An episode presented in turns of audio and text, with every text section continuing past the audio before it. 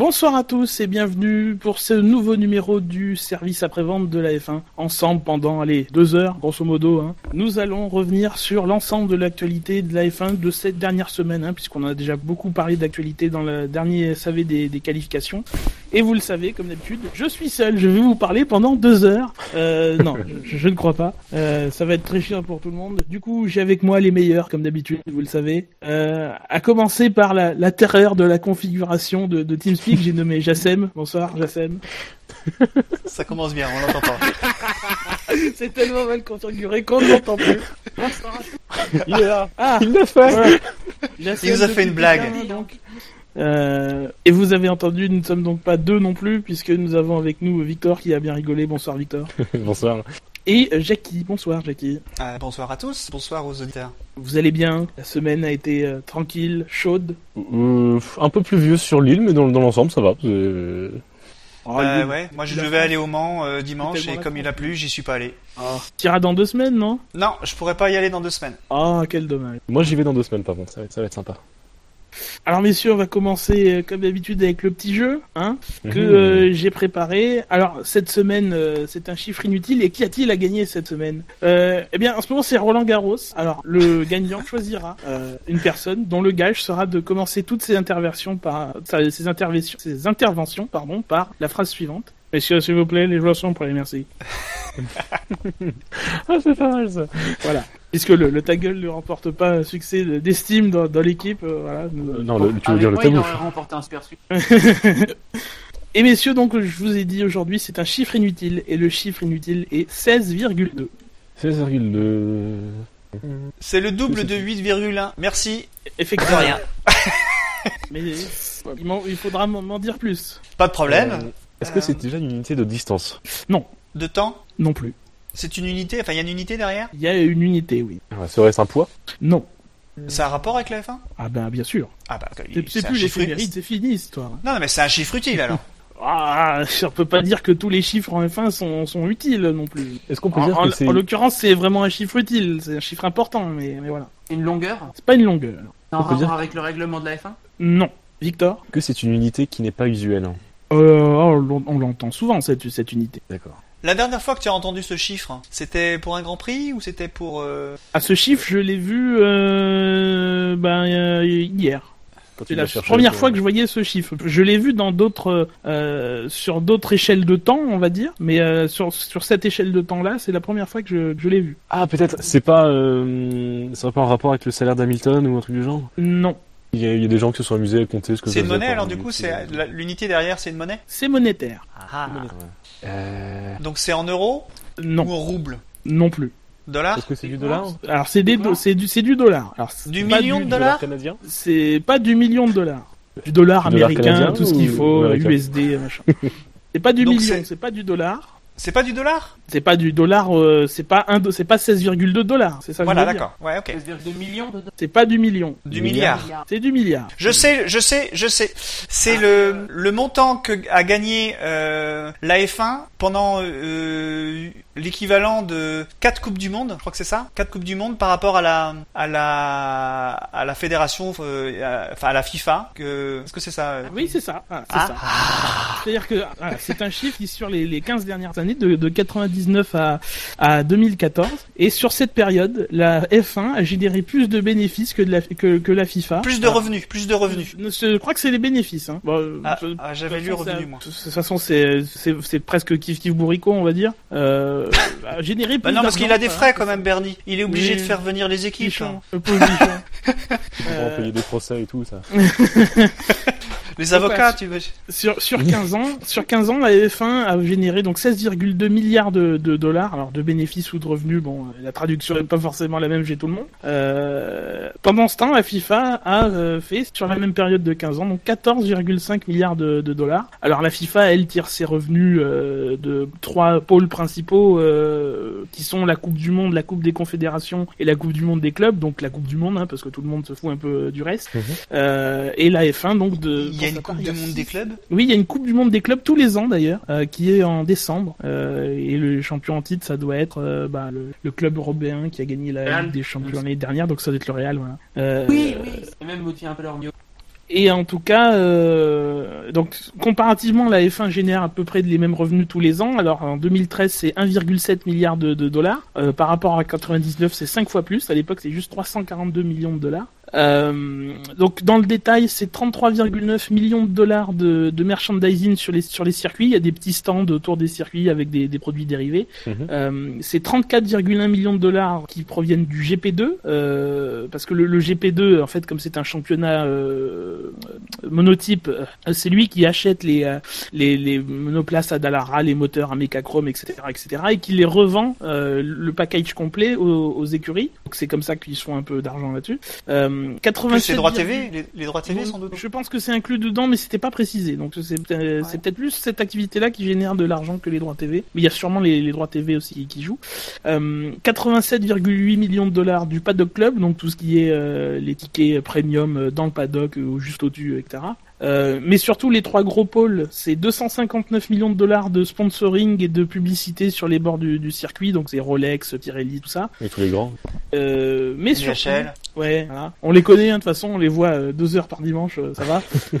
Mais surtout, euh, alors 1,3 million de, de 1,3 milliard de dollars pour le reste, qui est divisé à peu près en deux parts égales. Donc 650 millions euh, pour les promo de- des promoteurs de Grand Prix, pour l'orga- l'organisation des, des courses, et Ah oui, 650 millions de dollars pour les, les droits télé. Donc euh, Sky. Ah euh, oui, donc les, les, les, droits télé rapportent autant que les circuits, que les Oui, oui. promotions. des- Ah bah oui, bah, C'est je énorme, pense que... Ah, ouais. Il y, a 20, il y a 20 grands prix, on sait qu'il y a des deals avec Abu Dhabi qui sont autour de 80 millions de dollars, donc oui, il y a beaucoup d'argent en jeu avec les, avec les circuits, euh, autant, que, autant que les télés, à peu près. Ouais, c'est Le chiffre exact n'était pas donné, mais voilà. Euh, alors quelques petits chiffres aussi puisque bon euh, on voit souvent des articles ou des gens qui disent oui Bernie s'en met plein les poches machin. Euh, c'est la répartition de, dans cet article. Alors cet article est écrit sur For- Forbes euh, de, de spécialistes économiques de la F1 euh, qui sont euh, qui font le livre Formula Money euh, tous les ans. Euh, c'est Christian Silt et Caroline, Ca- Caroline Reed qui font ce, ce bouquin euh, qui vaut très cher hein, d'ailleurs. Je crois que c'est 400 dollars le, le bouquin mais il y a vraiment beaucoup de chiffres. Ça rentre dans les revenus aussi. oui. Euh, euh, c'est la répartition en fait de, la propriété de la F1. Donc 35% appartient à CVC qui est un fonds un, fonds d'investissement, euh, 21 à Waddell Reed qui est à peu près la, la même chose. euh, voilà. Il y a 12,3% qui appartiennent au reste de Lehman Brothers, la banque qui a fait faillite euh, lors de la crise euh, financière. Donc il doit encore euh, les la vendre pour éponger ses dettes. Euh, il y a 8,5% qui appartiennent à Bambino Holdings, qui est la société de, de- le portefeuille de Bernie Ecclestone. Hein. Euh, 5,3% à Bernie Ecclestone tout court directement. Euh, donc ça fait qu'il a, bien. il a une part de 13,8%, ce qui est pas franchement qui est pas énorme. Hein. C'est un actionnaire majoritaire, minoritaire. Pour éviter de faire un mot valise. Minoritaire. Voilà. Et le reste, c'est des petits porteurs. Alors, on a, on sait euh, par diverses informations que, par exemple, la FIA euh, appartient, euh, enfin, détient à peu près 1,0 pour 1,06% de, de, de la F1 et Ferrari 0,25. Voilà. Donc tout Ça ça, aussi, voilà, la femme, la femme euh, de Bernie, je crois qu'elle est dans Bambino en fait, oui, l'ex-femme. oui, pardon. bah, c'était la, la- le holding de, de la famille Ecclestone. Euh, D'ailleurs, il y avait eu une controverse quand, euh, quand euh, il y a eu un- une espèce de tél- télé-réalité au, au Royaume-Uni sur la fille de Bernie Ecclestone, sur la fameuse Tamara, qui euh, et lui avait dit dans les médias que euh, l'émission l'avait avait ruiné les fonds qu'il y avait dans, dans, dans cette société, et tout, il lui avait fait euh, dépenser plein de trucs, euh, etc., etc. Ouais, il, il se plaint toujours qu'on te paye. Bon, après, quand même, 13,8% de, de 16,2 milliards, c'est pas forcément ce qu'il va toucher, mais c'est pas mal. non, alors oui, parce que le truc C'est qui c'est est pas la valeur de la à F1. retenir hein, aussi, c'est- c'est que euh, sur ce virgule sur ce 1,7 milliard de dollars, donc déjà si euh, si c'est les, euh, les les les revenus, le chiffre d'affaires, si c'est le chiffre d'affaires, il y a à peu près 350 millions de dollars de, de frais euh, qui sont enlevés, donc ça fait un 35. Sur ces 1,35, il y a 65% qui sont reversés euh, aux écuries, alors selon une répartition qu'on a déjà abordée plusieurs fois dans, dans les émissions et, et sur le site, donc ça fait 35%. Et c'est à partir de ces 35% restants, donc ça doit faire euh, euh, sur 1,35, ça doit faire euh, 400, allez 400 millions de dollars. Ces 400 millions de dollars là, ce sont ceux qui sont reversés après en dividende euh, selon le la- l'actionnariat, donc 35% à CVC, etc., etc. D'accord, oui, oui, donc c'est pas si, oui. Voilà. Ça reste des sommes euh, sympathiques hein, euh, pour le, le commun des mortels. hein. Bon, c'est pas mal, effectivement, euh, 400 millions. euh, Dans le même genre, j'avais j'avais eu euh, une info où il était dit que si on sommet euh, toutes les, so- les chiffres d'affaires de toutes les sociétés euh, qui font partie de la F1, enfin qui sont euh, liés à la F1, les sponsors, les écuries, euh, tout ce que- tous ceux qui, sont dans la F1, et on dit que euh, la, F- la F1 est un pays, eh ben il aurait le quatrième PIB du monde. Alors, euh, ça, je sais plus parce que c'était quand même un article. Enfin, je crois, je crois que je l'ai lu aussi. C'était dans article. F1 Racing ça. Ouais, mais il date de 2009 aussi, je crois. Donc c'était. Oui, aussi, oui, bah, euh, oui, fait oui, oui. Non, mais c'était plus. Mais c'est vrai que C'est un ordre d'idée. C'était pas Ouais, la crise. Non. Non, non, mais c'est vrai que oui, je l'avais lu aussi. C'est. Tu sais, on Ce serait pose- pas une démocratie, hein. Oui, non. Bah, justement, c'est pour ça. C'est que c'est pas une démocratie. A quand même quasi, pesé quasiment euh, autant qu'un pays euh, pour un sport, ouais, c'est pareil. Bon, après, ça reste des considérations économiques, mais c'est toujours intéressant d'avoir des points de comparaison. Voilà, c'était l'occasion pour nous de, de saluer le, le départ de Seb Blatter, hein, bien sûr, président démissionnaire de la FIFA, qui a déposé sa démission tout à l'heure. minute de silence. Ah non, pas une minute de silence. Continuons l'émission avec donc du coup Jackie qui remporte le euh, le gage euh, et qui donc pourra l'attribuer euh, rapidement hein, parce que du coup c'est un gage qui vaudra pour cette émission. Oui, Ah, oui, donc son intervention? Ah bah oui. Allez, pas bon. Enfin, je sais pas. euh, c'est un petit gage quoi. Si tu le fais qu'une fois, c'est c'est ça va vite. Ouais, ouais, je vais, je vais le- je vais le mettre. Bien. Je vais l'attribuer à Ben. On le salue lui aussi. Me voilà, me voilà. Alors rentrons dans, le fil principal de l'émission qui est l'actualité, avec donc la- l'actu principale de, cette dernière semaine. hein. on l'a dit tout à l'heure, euh, on a déjà revenu sur beaucoup d'actu euh, la semaine dernière lors de no- notre émission des qualifications. Euh, C'est cet appel d'offres de la FIA pour une nouvelle écurie, donc qui après celui de décembre 2013 relance un appel à, candidature pour pour garnir la grille d'une douzième écurie si tout se passe bien, si on perd personne d'ici là. Donc soit pour 2016, euh, j'ai envie de dire lol, euh, soit carrément, pour ouais. 2017. Donc un appel d'offres qui euh, donc est lancé euh, avec des délais. Alors si on enlève la- le, le, le truc, euh, le fait que ce soit pour 2016 ou 2017, hein, parce que effectivement les délais après et la validation de l'appel d'offres sont euh, intenables pour pour 2016 a priori. Mais les délais de l'appel d'offres en, en eux-mêmes, de la réponse de la FIA, sont un peu plus larges que la dernière fois où euh, As et, euh, et consorts ont dû répondre très vite euh, en une trentaine de jours. Quoi. Bah, là, il y, a- il y a quand même quelque chose de, de rapide, c'est qu'ils ont jusqu'au 30 juin, si je pas, pour pouvoir euh, se montrer intéressés et euh, donner les éléments dont la FIA, aura- besoin pour juger. Et après, la FIA donnera sa réponse euh, fin septembre. Pour 2016, euh, comme tu dis, hein, c'est mort. mais moi, ça m'a fait penser. Sitôt, en fait, pour dire pour 2016, c'est que ils ont une équipe dans le sous le coude et qui a besoin d'officialiser quelque chose, quoi. Ils ont ils ont quelqu'un déjà de prêt. Enfin, ça me fait penser à est-ce que ça. Est-ce que c'est ça, ou alors c'est euh, plutôt que de d'essayer d'accompagner entre guillemets la mauvaise santé d'une écurie euh, et de l'empêcher de partir, la remplacer tout bonnement Euh, Pourquoi en fait, pas. euh, pourquoi vouloir une nouvelle écurie globalement l'année prochaine à quoi 10 écuries Pourquoi vouloir une onzième Ben, parce qu'il y en aura peut-être une, il y en aurait peut-être plus que 9 l'année prochaine. C'est rien. Si 10 ma- avec As. Je, il peut y en avoir deux qui sautent, c'est, À cette saison, à mon avis, quand même, pour euh, empocher de l'argent, pour être capable de, de- d'être là l'année prochaine, sinon il serait pas là, ce serait inutile. Non, enfin voilà, on voit qu'il fait rien, donc c'est- à mon, à mon avis, ils préparent la saison prochaine, ils seront là. Donc, euh, une onzième écurie, pas, d'autant plus que Bernie a probablement souvent dit qu'il n'y a pas plus de 10 écuries, donc c'est assez curieux. Enfin, déjà, déjà, ce serait bien que la FIA sache, euh, sache garder euh, les 10 écuries en question, donc euh, avant de vouloir de nouvelles écuries, euh, vaut mieux peut-être euh, observer euh, les, les 10 actuelles. En fait, non, on, a mal compris. C'est le retour de Forza Rossa. Colin Cole, c'est un, amarre du vent. Il décide, tiens, je vais revenir en Formule 1. Je suis plutôt d'accord avec Jassem, parce que euh, je vois pas l'intérêt de, de relancer des offres, alors qu'aujourd'hui, on pourrait plutôt se concentrer sur, euh, sur ce qu'on a déjà. Quoi. Attendons de voir aussi ce que As peut faire. Enfin, je sais pas si c'est une si bonne idée que ça de se dire, tiens, j'ai une écurie, euh, j'ai envie de la faire, euh, j'ai envie de la faire passer dans la- dans- en Formule 1. Quoi. Non, mais moi je vois plutôt une écurie euh, genre qui euh, aurait des velléités de en F1 et euh, qui en a parlé à la FIA. Qu'est-ce que vous en pensez? Bah, Dans ce cas-là, ce qu'on va faire, c'est qu'on va faire un, un- un nouvel appel d'offres. Tu vas t'inscrire Mhm. et comme ça, on va te choisir. Mais vois, je... Alors, hors- des... euh, parce qu'on avait déjà eu cette, dis- cette discussion en, en- en janvier 2014, quand, ça, quand il y a eu l'appel d'offres euh, pour, euh, pour As, As. dont on... Serge. Oui, non, non, j'ai pas ressorti les, bandes, euh, mais à l'époque, on était allé voir dans, le- dans les règlements, et dans les règlements, la FIA n'est pas tenue, en tout cas dans ses règlements, parce qu'il n'y a pas que ça qui est euh, qui légalement euh, a, qui loi, euh, voilà. Dans, dans ses règlements, la FIA, n'a pas besoin d'organiser des appels d'offres pour recruter des écuries. Peut-être, peut-être doit-elle le faire selon les termes de, de- des accords Concorde, en tout cas de, ce qu'il en reste de son accord unilatéral avec la avec la FOM, peut-être. Mais dans- en tout cas, ça n'a pas été répercuté dans ces règlements qui n'indiquent pas que euh, qu'u- qu'une écurie est obligée de passer par un par un appel d'offres. Il y a une inscription tous les ans euh, autour du mois de novembre. Elle pourrait éventuellement, encore une fois, voilà, s'il y a a pas ce genre de, de provision dans le dans les accords entre la FIA et la FOM, euh, voilà, elle pourrait euh, s'inscrire sans quasiment sans en faire part à, à la FIA et sans qu'on ait besoin d'organiser un, un appel d'offres. Est-ce que c'est Ouais, pas enfin, aussi un, un coup de pub pour, pour relancer une image de Formule 1 qui recherche ou je sais pas ou quelque chose de est-ce qu'il y aura vraiment une proposition à la fin Moi, je vois, je vois bien une équipe comme ART monter. Mais c'est le- c'est le rumeur, pan de hein. l'info. Moi le, je, le- je- le deuxième pan de l'info, donc c'est justement que la rumeur de la montée d'Art d'Art Grand Prix à ART, peu importe comment on prononce, euh, voilà, ce soit ça qui soit derrière. Je Euh, le dis à la bretonne, moi. Oui.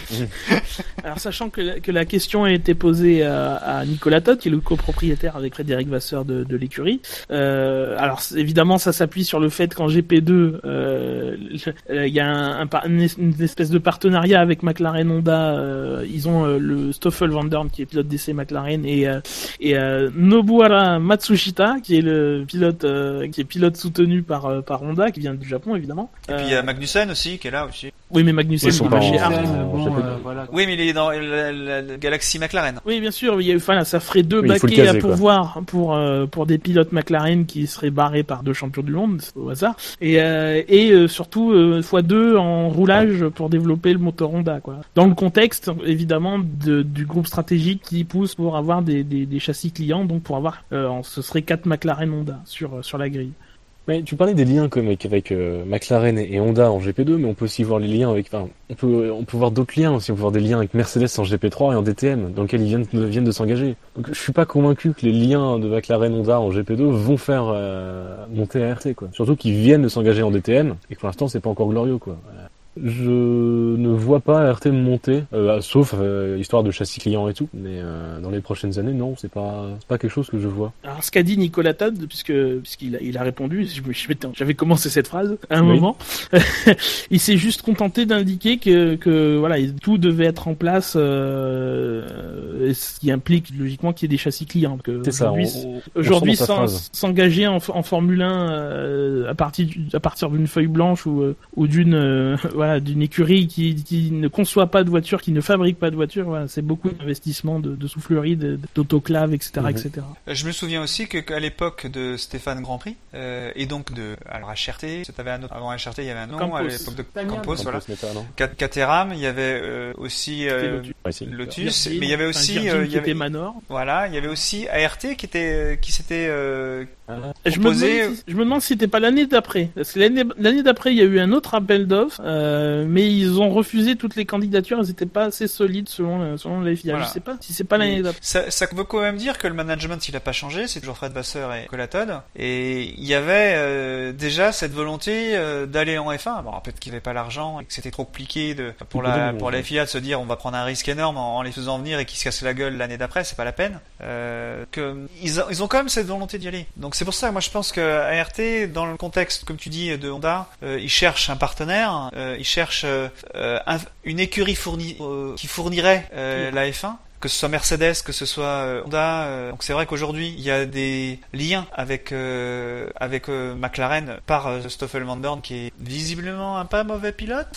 Euh, je vous invite d'ailleurs à tous à regarder. euh, ça doit être sur YouTube. Hein, le, il y avait une, petite mini-série de 6 épisodes. Où vous voyez Stoffel Van Dorn en Formule 4, là où est Giuliano Alesi actuellement, et Ah oui. ils expliquaient tout ce qui avait été fait. Alors je crois que ça s'appelait l'école de quelque chose. Et euh, donc, il y avait dans cette promotion-là, il y avait Paul Louchatin qui pour la prochaine, enfin pour la prochaine, en sur sur Alpine. Il y avait Norman Nato qui est en GP2. Il y avait Stoffel et il y en avait deux trois autres qui sont euh, assez connus euh, aujourd'hui. Euh, voilà, donc c'est une Il y avait génération. fille qui a rien fait. Enfin, je sais Ouais, il y avait une fille qui avait rien fait. Donc tu... ah, on l'avait bien vu. euh. L'école, c'est pas l'école des champions? Euh, C'est c'est un nom de manga. Euh, Euh, oui, ça doit être un truc dans le genre. C'était un truc dans le genre. Oui, c'était passé Ouais. sur France 4 euh, il y a. Oui, c'était sur France je 4. crois. Ouais. Oh, Ah plus oui, que ça même. la même chose, ouais. Ouais. Bon, ça, ça doit se retrouver. Je, Sur je- le l'Autosport Academy. euh. Ouais, voilà, c'était sur l'Autosport Academy. L'école des champions, effectivement, c'est pas un manga.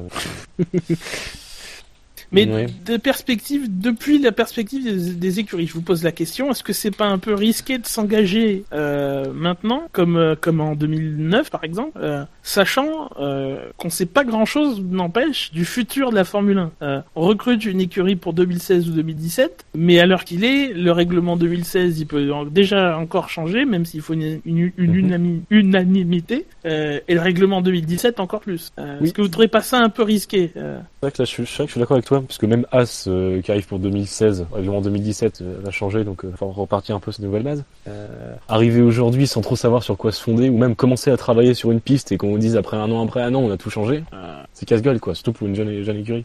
Donc, euh, il serait peut-être plus judicieux d'attendre, d'attendre quitte, euh, ça fait un ART, je pense qu'ils sont plus à un ou deux ans près, quoi. S'ils veulent monter en Formule 1, ils ont déjà essayé peut-être d'arriver en 2011, ça s'est pas fait. Euh, autant attendre de voir les changements de 2017 et de se dire en 2017, est-ce que ça vaut le coup d'intégrer une nouvelle Formule 1, parce qu'ils ils veulent changer pas mal de choses, ou de dire, bah non, finalement, euh, ça nous intéresse pas, on continue dans, nos formules de promotion.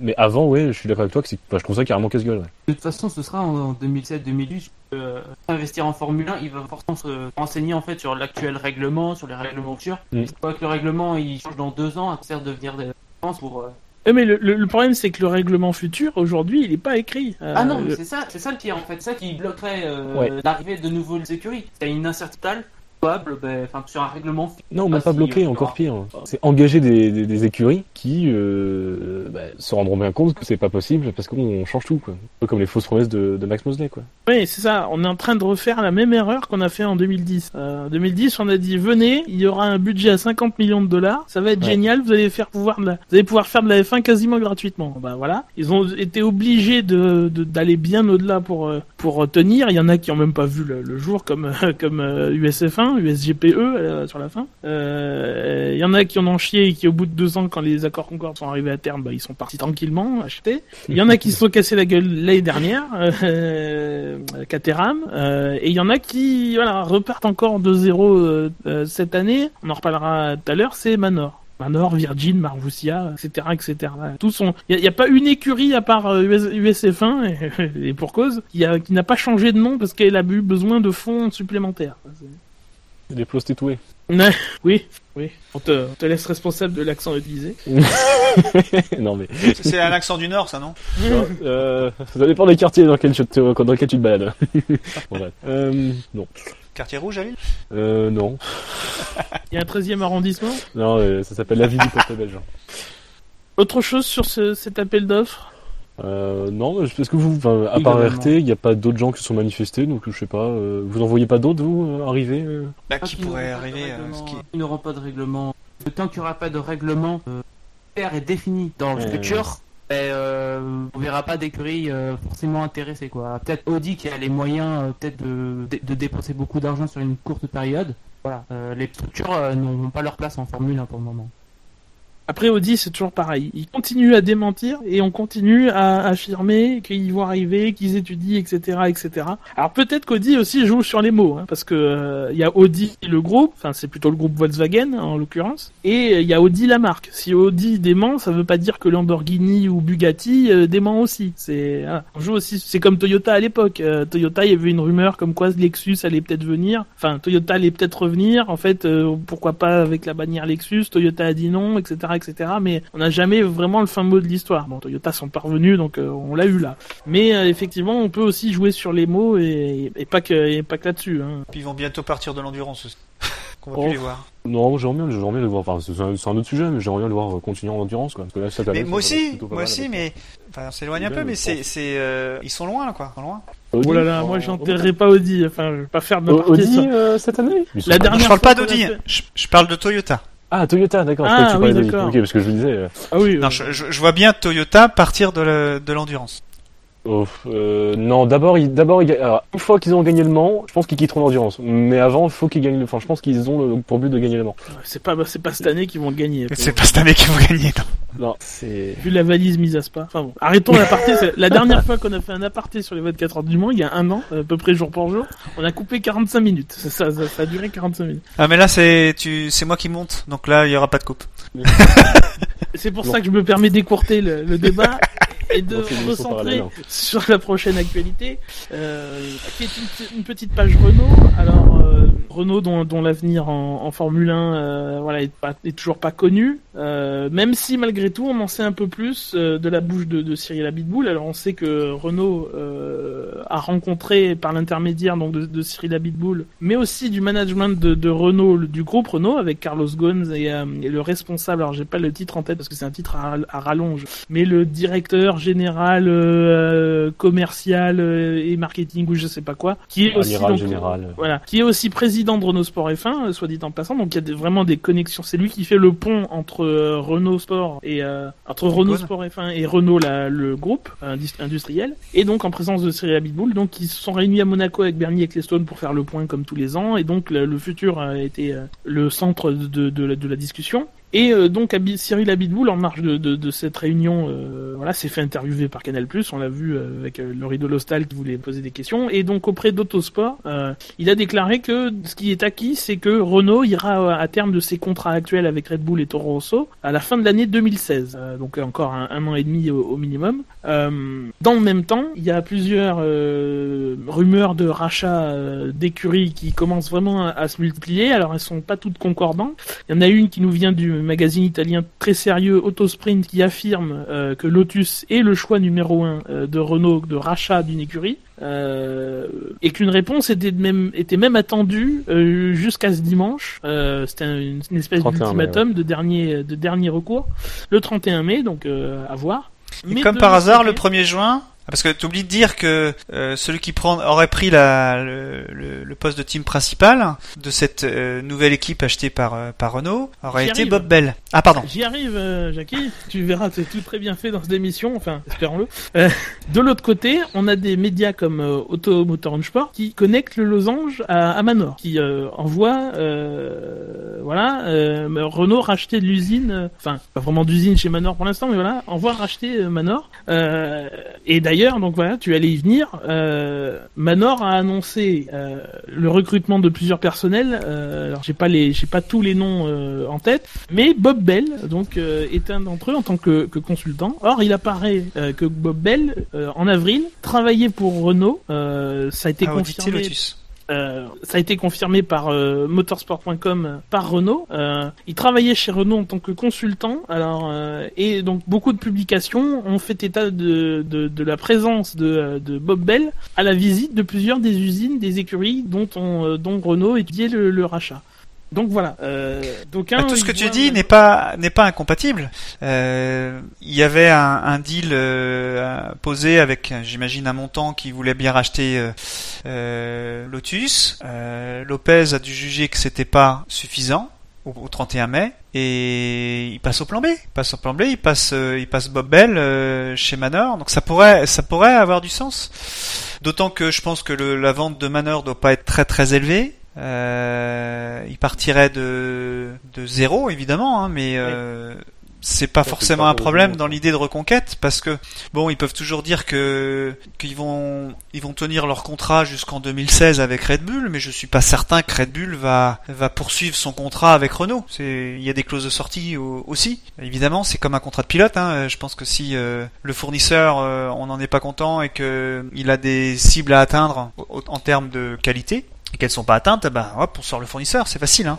Est-ce qu'ils y arriveront Parce Pour que 2016 oui. Parce qu'en en 2014, ils ont fini troisième. Euh, ils ont continué, ce qui veut dire a priori qu'il n'y avait pas de clause de sortie. Cette année, si Williams continue sur la sur la, la, la, la courbe de forme qu'on leur a vu à Monaco, c'est pas sûr qu'ils finissent troisième et que Red Bull finisse pas troisième. Euh, et qu'a priori, la, la, la clause de performance vaudrait pas non plus. Si la clause de performance c'est quatrième, en plus, c'est même pas la peine Ah, d'espérer. je sais même pas si c'est ça une clause de performance. Si on parle de clause de performance, mais moi tu vois par exemple, euh, si Red Bull avait voulu changer de fournisseur pour 2015, euh, ils avaient qui? Ils avaient Honda, donc ils en veulent.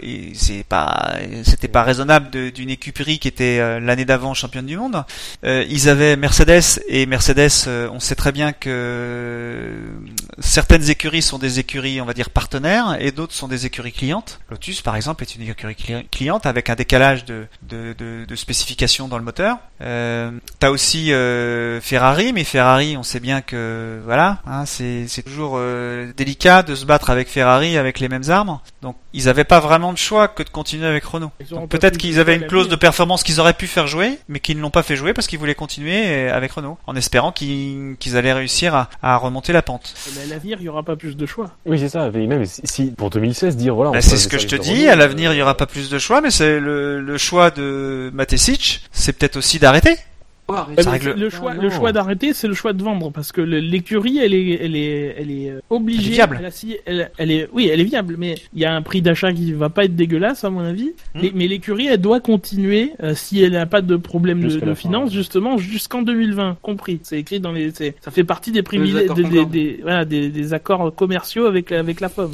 Euh, c'est pour ça aussi qu'elle a une plus grosse part des revenus quand elle, quand elle gagne, qu'elle gagne ou qu'elle gagne pas. Donc il, il- il peut vendre, mais il peut pas partir. C'est ça le. Et Toro Rosso, c'est peut-être pas la même chose de Toro Rosso, mais mais pour Red Bull, il sera obligé de vendre. Il faudra qu'il trouve un, un, un repreneur. Il peut très bien vendre pour une pour une livre, hein, mais, en, mais en même temps, il y a il y a de quoi vendre plus.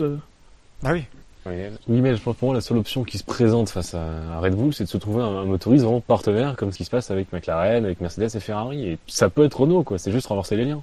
Mais euh, si jamais Renault revient en, en rachetant Manor ou Lotus, quid du statut de Red Bull quoi? Est-ce qu'il faut que Red Bull trouve un nouveau partenaire moteur Enfin, je sais pas. Je pense que c'était pas la question, mais euh, Bah si, je pense que c'est la question parce que Red Bull est devenu le, le, le partenaire officiel quand Renault a été vendu, a vendu euh, à Génie. Donc euh, et du coup, euh, Renault n'était, euh, enfin, l'écurie Lotus Renault mhm. euh, n'était plus l'écurie officielle. Donc Oui, c'était euh, c'était devenu euh, Red Bull. Donc s'il y a Renault en nom propre ou Manor Renault, enfin je sais pas comment ils vont l'appeler. S'ils ont Manor Renault en nom propre, euh, le- le- je, je, je pense que d'ici euh, un ou deux ans, euh, ça deviendra le partenaire officiel. Enfin, ça semblerait logique, quoi.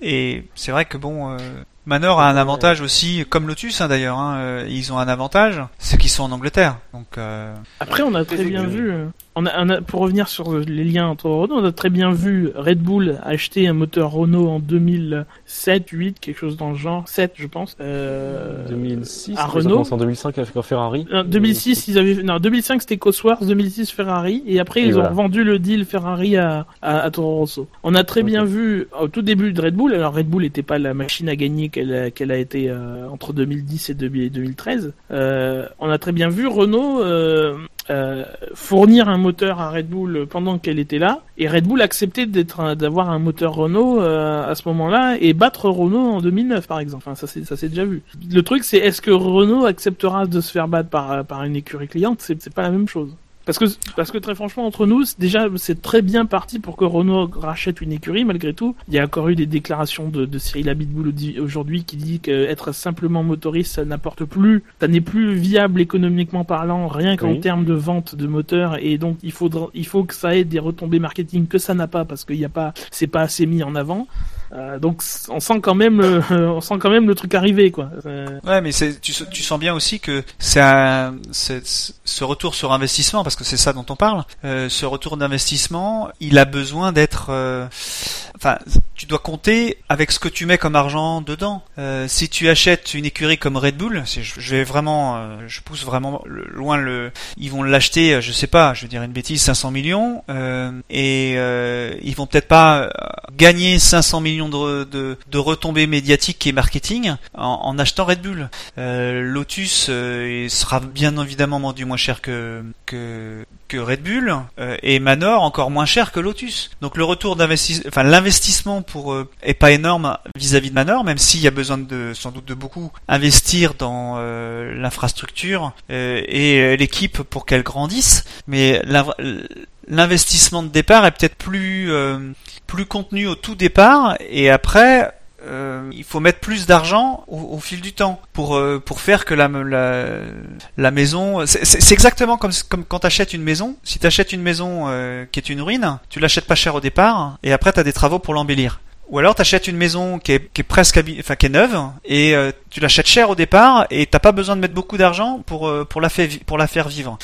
La question elle est peut-être là, hein, tout simplement de savoir euh, comment on répartit l'investissement. Est-ce qu'on met tout au début Oui, et à, à la fin euh, on n'a pas grand chose à payer? Red Bull, de toute façon. Non non mais on peut comparer Red Bull, enfin pas, là j'ai euh, j'ai forcé le trait en parlant de Red Bull, mais on peut dire ça de la même chose de Lotus et de et, et, euh, et de comment et de Manor. Manor est beaucoup moins cher que Lotus. Par contre, il y aura besoin de, de, de mettre plus d'argent pour faire pour faire que ça fonctionne. Et le problème de Lotus, c'est ouais. qu'ils ont quand même 120 millions, enfin, ils ont des centaines de millions de dettes euh, à, à rembourser Aussi. aussi. Donc, si tu veux la maison Lotus, pour reprendre ta- ton, ton, ton, ton analogie, la maison Lotus, il manque plein de briques de partout, et la maison Manor, et les, les briques sont là, mais il faut les, il faut les entasser, il faut racheter du, du, du ciment, quoi. Mais ce que je veux Lotus. dire par, par- par rapport à Red Bull, c'est que Red Bull, euh, sur la fourni- fourniture moteur, euh, ils auront pas le choix, et s'il n'y a pas personne pour reprendre l'écurie, ils auront pas le choix de continuer. Ça, ça le, le truc avec Renault euh, et pas avec les autres. Ils seront obligés d'être l'écurie B. Ah oui. Parce qu'on Après, on l'a euh, vu, enfin, on l'a- on bien vu, de- de- on l'a bien vu dès l'année dernière. Il faut aujourd'hui e- être capable de tout intégrer en même temps pour pour être performant. Renault, enfin aujourd'hui c'est Mercedes et Ferrari quoi, qui qui sont 1 et 2. Mais ça aurait dû déjà être le cas l'année dernière. Oui. Hein, c'était la sur- pour moi c'était une surprise que Ferrari ne soit pas ne soit pas. Euh, Pour moi, le, schéma qu'on a cette année, on aurait dû l'avoir l'année dernière. Ah, mais tu me fais Je suis mal. d'accord avec toi, Jackie. Non mais ce qu'on disait de Ferrari l'année dernière, c'est plutôt que euh, ils avaient pas forcément euh, les partenaires euh, idéaux, enfin quoi. C'est ce qu'on disait, mais euh, sur- c'est surtout que, enfin pour moi je pense que euh, ça dépend de la qualité du moteur. Un moteur capable d'être opto, euh, comme Mercedes par exemple, euh, on voit très bien Lotus et Williams cette année faire de bonnes performances. Donc, euh, être, c'est vrai Ah que bon? Tu les vois faire de bonnes performances, Lotus euh, Lotus, Moi, Lotus, par euh, rapport Williams dernière, euh, oui. Ah, par rapport à l'année dernière, mais la- l'année dernière la voiture elle était elle était nulle. Elle était Ah nulle part. Il faut bien Et progresser. cette année, elle est pas, et cette année, c'est pas non plus glorieux. Hein, euh, C'est pas glorieux cette année, hein. Bah, vous attendez quoi de cette saison qui gagne des courses Parce que Non, le mais non, mais bah, au non. moins qu'ils aient deux bagnoles à Euh, l'arrivée, tu vois, c'est quelque chose. L'année dernière, même si elle était, euh, c'était une trapadelle, c'était, j'ai l'impression que c'était plus régulier que cette année. Ah, ce mot. Oui, trapadelle, je crois que c'est vous. Le qui- retour de la trapanelle dans le SAV. On aura fait de David 2. Croissant à tout. Non, non, mais c'était, c'était, c'était une charrette, mais cette année, euh, bah, je vais aller regarder, enfin, je peux aller regarder sur le site de la F1 les résultats de l'année dernière, mais là, cette année, regarde, regarde, Maldonado, il termine même pas. Et- Oui, enfin, quand il n'y a pas de problème, c'est lui le problème. Donc, euh, cette année, euh, beaucoup moins quand même. quand il n'y a pas de problème, c'est lui le problème. Pas dit que. Il paraît même qu'il y a une vidéo qui re- qui relate ses exploits. Ah ouais, 12 minutes de pur bonheur. Moi, j'ai pas voulu regarder parce que quand même c'est mal de se moquer des gens. Oh, oh, l'autre. Dis, et, et Dis, qui c'est dis le mec qui va mettre un gage, tu sais, pendant Oui, voilà. l'émission. Ah ouais, tiens, ça va être toi qui va prendre le gage, tiens. Qui, moi Ouais. Attends, mais j'ai plein C'est d'interventions, moi je présente l'émission. D'accord, très bien. Allô S'il vous plaît, s'il vous plaît, les choses sont prêtes, merci. Euh, euh, du coup, euh, sur Renault, autre chose? Allô Oui, oui, bah sur Renault, euh... non, mais rien d'autre. JCM, Victor? Ça a été dit, euh, nullité de rachat. On a perdu Victor, mais il reviendra bien euh, d'ici là. Euh, on va passer donc à la troisième actu, euh, s'il vous plaît, je sens prêt. Euh, qui tient au, au développement moteur. Donc merci Jackie, hein, très très sympathique. Au développement moteur, alors c'est un peu un, pot pourri. euh, Il y a beaucoup de choses euh, dedans. Alors on, va commencer par ce qui nous intéresse euh, le plus, c'est-à-dire le Grand Prix du, Canada qui arrive ce week-end, puisque les, quatre motoristes vont arriver avec des moteurs, des, nouvelles spécifications moteurs. Cela avec deux méthodes différentes. Alors il y a le cas de Mercedes et de Renault qui ont fait appel au, processus un peu de, secours, on va dire, qui est de permettre aux écuries de faire des mises à jour moteurs gratuites, c'est-à-dire où on dépense pas de jetons, euh, sur des critères de, de, de coût, de sécurité et de fiabilité. Euh, donc euh, voilà, ils vont faire des mises à jour dans ce sens-là sans dépenser de, de, de, jetons. Et les deux autres, Ferrari et, Honda, vont dépenser, vont dépenser des, jetons. Ils vont dépenser des jetons. Donc trois pour Ferrari et deux pour Honda, ce qui laisse tout le monde à 7 jetons, sauf sauf Renault qui gardera les 12 jetons qui, qui leur restent du début de saison. Alors sur ce point déjà, euh, des choses à dire, euh, messieurs? Euh, ouais, je suis assez étonné que Renault ne- ne- n'utilise pas ses jetons. Je sais que de, ces jetons, c'est enfin avoir utilisé ces jetons, c'est aussi euh, dépenser de l'argent. Mais euh, dans le contexte où euh, enfin, Red Bull se demande si Renault fait des efforts pour pour ramener le moteur dans le dans le groupe des autres, on peut se demander pourquoi ils n'utilisent pas ces jetons. C'est c'est un des, des choses qui qui m'interpelle. Mais en dehors de jetons, ils en ont 12, ce que disait Gus Gus. Après, faire des nouvelles mises à jour, euh, s'il vous plaît, les joueurs sont pardon, je manque à tous mes devoirs. Euh, après, faire des nouvelles, ça va être très chiant. Faire des nouvelles des mises à jour sur sur des, des problèmes de, de coût de fiabilité, ça a aussi un coût. Enfin, c'est euh, moi je vois ça comme une stratégie aussi de garder des billes pour la fin, enfin des billes, des jetons pour le coup, pour la fin de saison, enfin pour avoir une base sur laquelle travailler pour 2017 qui soit la, la plus saine possible, parce que pour 2016 pardon, qui soit la, la la plus la plus évoluée possible parce que du coup tu auras de nouveau 25 ou je sais plus combien de jetons pour l'année prochaine et ta base sera meilleure que les autres. Enfin, je pense que c'est aussi sur cette optique-là qu'ils peuvent être. pas mieux d'utiliser le maximum de jetons pour voilà, faire en sorte que le moteur soit prêt, soit pas de problème de fiabilité ou quoi que ce soit avec le pour permettre justement d'avoir une bonne base mais cette année, elle est, finie cette année de toute façon. Et en plus, de toute façon, quand tu as des problèmes de fiabilité, justement, tu peux avoir faire des mises à jour sans dépenser de jetons. Donc autant autant en profiter quoi. Alors tu peux faire des mises à jour, mais dans les limites de 4 moteurs. Enfin, dans 4 moteurs. Dire que tu tu vas pas euh, imagine t'es là ils vont ils vont sans doute euh, utiliser un moteur euh, chez Red Bull par exemple. Euh, ils vont ils vont mettre les, les, les modifications qu'ils vont mettre sur ce moteur là euh, sans j'imagine prendre de jetons parce qu'ils vont l'utiliser pour la fiabilité. Mais imaginons euh, que on serait au troisième au troisième Grand Prix avec le moteur il faut mieux arriver à la fin d'un cycle pour pouvoir changer. Mais là on est déjà on est déjà bien avancé dans les moteurs Renault et on n'a pas utilisé un seul jeton, donc il va rester quelques courses. Euh, Est-ce qu'on va les utiliser à chaque fois qu'on va changer de moteur désormais? J'ai pas l'impression. Ils s'en foutent, ils ont, ils ont, ils ont, dit qu'ils seraient, seraient contents même s'ils mettent 8 ou 9 moteurs. Donc ils vont les prendre des pénalités, mais euh, en contrepartie, euh, voilà. Ah, Marco il va gueuler. Hein. À chaque coup. Ouais, mais Marco, il fait que ça. Oh, il a après Monaco, non Je, l'ai vu faire des déclarations bien sur ses pilotes. Ça m'a surpris d'ailleurs. C'est fou. oui, mais à part ça, une bonne déclaration en 10 ans de F1, faut pas non plus. Euh... Ah ça m'a choqué. Mais... il a quand même dit que Grosjean a fait un break test, hein, quand même. Hein. Oui, bon. Red Bull. Que, que serait la F1 sans un peu de mauvaise foi?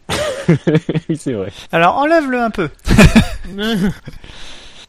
Alors, tu disais aussi euh, que on, alors c'est dans, dans l'article, je suppose. Euh, J'allais y venir. Que Ah pardon. Mais encore une fois, là. J'ai dit. Je me Court-circuiteur S'il vous plaît, s'il vous plaît, je me ressens merci.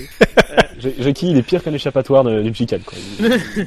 le, le, deuxième volet de, de, de, de l'info, donc c'est que alors les, les deux façons de, de, modifier un moteur, justement, jeton pas jeton, font l'actualité puisque euh, d'un côté la façon euh, gratuite, donc euh, sur des raisons de coût, de fiabilité, de sécurité, va être un peu, va avoir un coup de vis hein, de la FIA parce que d'une part les écuries profitent évidemment de ces, de, ces, de, de, de, ces, de cette possibilité pour aussi augmenter la performance du moteur en même temps. Hein, pas non plus, pas non plus la déconner. Foi, la mauvaise foi, ouais, voilà, la fameuse mauvaise foi de en, en F1. Et aussi pour euh, non plus ne pas avoir euh, quatre ou cinq dossiers de, de mise à jour sur la table euh, euh, le jeudi qui précède les grands prix, parce qu'il n'y avait pas de, de, période de préavis, donc il fallait traiter ces dossiers très rapidement. Maintenant, il va y avoir un préavis de huit jours sur ces sur ces changements, donc il faudra que ça arrive, je pense, le jeudi précédent précédent un, un grand prix une petite lettre sur le bureau de Ah, qui signera sans, sans même l'avoir ouvert. Euh, non, c'est un mail, euh, en plus c'est un courrier, donc euh, courriel ou pas, euh, à Charlie Whitty. Et euh, voilà, les explications à donner pour euh, pour euh, pour changer de pour modifier une pièce sont plus plus importantes. Alors il faut une, une, explication détaillée de la de, de la panne. il doit inclure des preuves photographiques de la panne et aussi enfin le identifier le moment où la panne a eu lieu, les les, les, les, numéros de pièces, etc., etc. Les dessins des nouvelles pièces. Ouais. Ok, ouais. puis remettre ouais, remettre un, sacré coup de vis pour éviter des déviations. Et c'est pas le seul. on en reparlera mais c'est pas le seul coup de vis qu'il y a eu. Euh, Oui. sur le Voilà, de la On dit que la F1 est de plus en plus bridée euh, technologiquement, euh, niveau règlement et tout, mais il y a quand même une constante, c'est que les écuries arrivent toujours à trouver la faille. C'est, c'est- Bah là, ils vont mettre, ils vont mettre des personnes en plus pour euh, gérer l'administratif. Parce que c'est, c'est ni plus ni moins que de l'administratif. Alors que ce soit côté de la FIA ou côté, aux côtés des équipes. Bon bah, C'est- voilà. Il y a de l'administratif, mais c'est il y a pas que ça. Euh, Jusqu'ici, tu ça se Ah, ça c'est se- monter un dossier, excuse-moi, c'est monter un dossier. Enfin, Ouais, mais le dossier, s'il est mal monté, là, le truc, euh, il n'est pas accepté. Et surtout, avant, il n'y avait pas à monter de dossier parce que tu pouvais faire un peu n'importe quoi aussi. Hein. mais oui, oui, Là, mais c'est, ça reste, ça reste dossier, un. Mais tu pourras pas monter autant de dossiers qu'avant parce que tu auras plus les mêmes justifications. Euh, avant, il fallait même à peine prouver que tu avais eu une casse moteur à tel endroit, machin, ça, ça passait. Maintenant, il va quand même falloir. euh, euh, voilà, il y a des trucs qui passeront plus. Euh, à mon Regardez, avis, il y a des, y a trucs qui étaient autorisés qui passeront plus. Ouais, mais il y a des écuries comme Renault, ils ont déjà, euh, enfin, il y avait, enfin, il y avait justification. Euh, chez Mercedes, je parle de l'écurie Mercedes, euh, ils vont changer leur moteur là au Canada. Donc ils ont fait euh, 5 grands prix avec le même moteur. Euh, donc ils ont rien apporté comme modification sur leur sur leur voiture. Ils ont rien changé. Là, il y en aura peut-être. le faire là. Ils Ouais. vont faire là parce que les clients ont eu des problèmes aussi. Euh, oui, comme Lotus par exemple. C'est plutôt mieux de toute façon que la FIA se- s'intéresse à son règlement. Hein, je pense, c'est c'est bien. Que- que- enfin, quand tu que tu donnes un règlement et que tu n'as pas de moyens pour vérifier que les règles sont bien suivies, euh, c'est comme si tu faisais pas de règlement. Hein. C'est donc là que la FIA euh, euh, décide de se mettre euh, à vérifier, bah c'est plutôt mieux. Hein. Mais est-ce qu'ils en auront les moyens? C'est pareil. Ouais, ils ont huit pense jours que- pour répondre. euh, S'ils répondent le jeudi, euh, les gens, les motoristes, ils vont être un petit peu gênés de pas savoir s'ils ont le droit de mettre les moteurs ou, ou pas, quoi. Oh, je pense, je pense que comme chaque coup de vis de la FIA, ça, se- ça se fera entre guillemets bien. euh, C'est pas, Ah bah oui, on les connaît. par rapport les ailerons il n'y a pas trop de. Oh, moi, je fais confiance à la FIA pour, pour contrôler tout ça, quoi. Alors, l'erreur. Oh confiance à la L'erreur. Ça vaut un ta gueule, ça, presque. Presque. Heureusement que Bûcher n'est pas là. oui. S'il vous plaît, Non, Charlie, Charlie, Whiting est prêt. Je suis le fan de Charlie Whiting. Je Ah oui, alors, plus dis tard. donc tu vas pas vivre longtemps dans le SAV.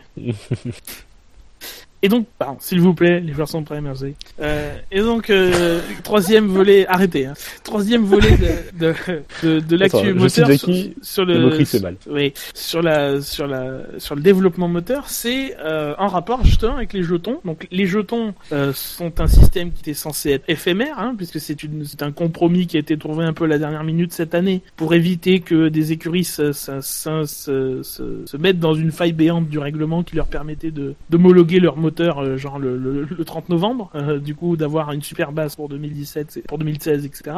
Euh, voilà, mais qui devait disparaître pour 2016. Euh, dans le, il y a un document qui a été publié il y a de ça un mois, un mois et demi sur le site de la FIA suite à un conseil mondial du sport auto pour entériner les, pour publier les changements du règlement pour 2016 et, et effectivement on voyait, on- c'était bien tout l'article concernant le, développement des, moteurs euh, indiquait bien que euh, les moteurs l'année prochaine devront être homologués avant le 28 février et ne pourront plus être touchés, euh, sauf voilà les changements dont on a parlé de fiabilité, de coût et etc etc. Comme l'année dernière. que- comme, la- comme, voilà, comme en 2014. Bah, sauf que depuis, euh, d'aucuns trouvent ça comme du pain béni pour, retrouver, pour revenir sur Mercedes, donc c'est toujours les mêmes, hein, Re- Renault, Honda, Ferrari, et essayent de pousser pour que ça reste plus ou moins, hein, peut-être pas avec autant de jetons autorisés avant ou après la saison. Euh, mais voilà, ils poussent pour que finalement ce système perdure euh, pour essayer encore une fois de revenir sur euh, Mercedes. Sachant que comme d'habitude, on a passé le, le 1er mars 2015, tout changement pour 2016 nécessite une, une unanimité et évidemment Mercedes pour l'instant n'est pas d'accord. Oh, quelle surprise C'est Voilà, étonnant, bizarrement. D'ailleurs, ce système à l'unanimité. Donc l'unanimité. Hein. Je suis dans le micro là. hein. Vous m'entendez? Oui, là oui. Je crois que c'est pas l'inverse, moi j'ai envie de dire. euh, Bref. Système, du, euh, des, des votes à l'unanimité va durer jusqu'à la fin de l'année prochaine, c'est ça? Ah non, Bah, c'est. euh, pas- si tu veux changer pour quelque chose pour le règlement 2016, il y aura il faudra une unanimité, unanimité quoi qu'il arrive. 2017, pour l'instant, il faut une simple majorité jusqu'au 1er mars 2016. Après le 1er mars 2016, il faudra euh, unanimité. Unanimité. Parce qu'il parce qu'il y a une, une période où on se dit bon, à un moment, il faut geler le règlement et, et se baser sur quelque chose qui va pas changer quoi. Mais ça, que les équipes euh, on va dire, concurrente de Mercedes, essaye de jouer euh, sur la politique, parce que c'est de la c'est c'est jouer avec euh, les règles dans le sens où euh, ils veulent profiter du fait que Mercedes a énormément d'avance, que Mercedes euh, euh, gagne tout et donc rend la, la, la Formule 1 moins attractive. Et ils en profitent, ils essayent de profiter de cette, ce, ce fait-là pour que justement la FIA ou la FOM décide euh, de, on va dire, de casser un petit peu euh, Mercedes en, en, en octroyant aux autres un, un truc qui va leur permettre de, de les rattraper. Ouais, mais. Oui, mais la FIA et la FOM n'ont pas ce pouvoir en 2016. Non, non. Mais les équipes, euh, les équipes concurrentes essayent de, de pousser vers ça justement pour profiter de ce, essayer d'ouvrir une faille. Oui, mais il faudra non, Mercedes dégueulasse, aussi, de toute façon. Il faudra que Ah Mercedes. oui, oui, je suis d'accord. Ouais, mais c'est un peu dégueulasse. Je veux dire, au moment, tu vas te dire, bah tiens, je, je, je, je vais arrêter de faire du moins bon travail, je vais faire du bon travail, mais un peu moins pour être sûr de pas être bloqué par mes.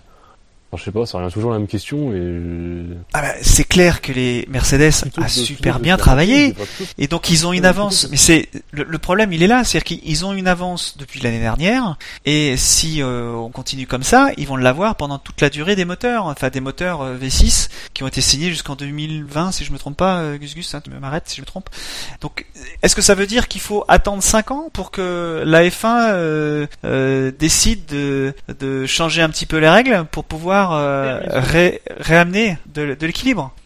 Enfin, je- je- il y a un moment, il faut quand même, et ça reste un, la F1 c'est un sport, mais euh, c'est un sport qui vit parce que c'est un show. S'il n'y a pas de show, il n'y a pas de télévision, pas de télévision, pas d'argent, pas d'argent, pas de sport. Enfin voilà, c'est, on peut partir dans un cercle vicieux qui fait que la F1 périclite et que les 16,2 milliards euh, euh, de revenus qu'a fait la F1 peuvent euh, disparaître euh, instantanément. Enfin, je veux Mais dire ça. de rien, excuse-moi Jackie, mais euh, le, le raccourci, la F1 c'est un show, c'est un show, il n'y a, pas de show, il y a personne, c'est vraiment un raccourci. Au bout d'un moment aussi, il faut arrêter de que penser ça que les, hein. les téléspectateurs ne regardent que pour le show. Parce que, pardon, si on regarde la F1 que pour le show, ben on a qu'à regarder l'IndyCar, il y a dix fois plus de show, quoi. Faut, faut, Ah, vrai. faut, faut arrêter. Tu euh, veux parler de Bourdet? Ah, oui. Oui.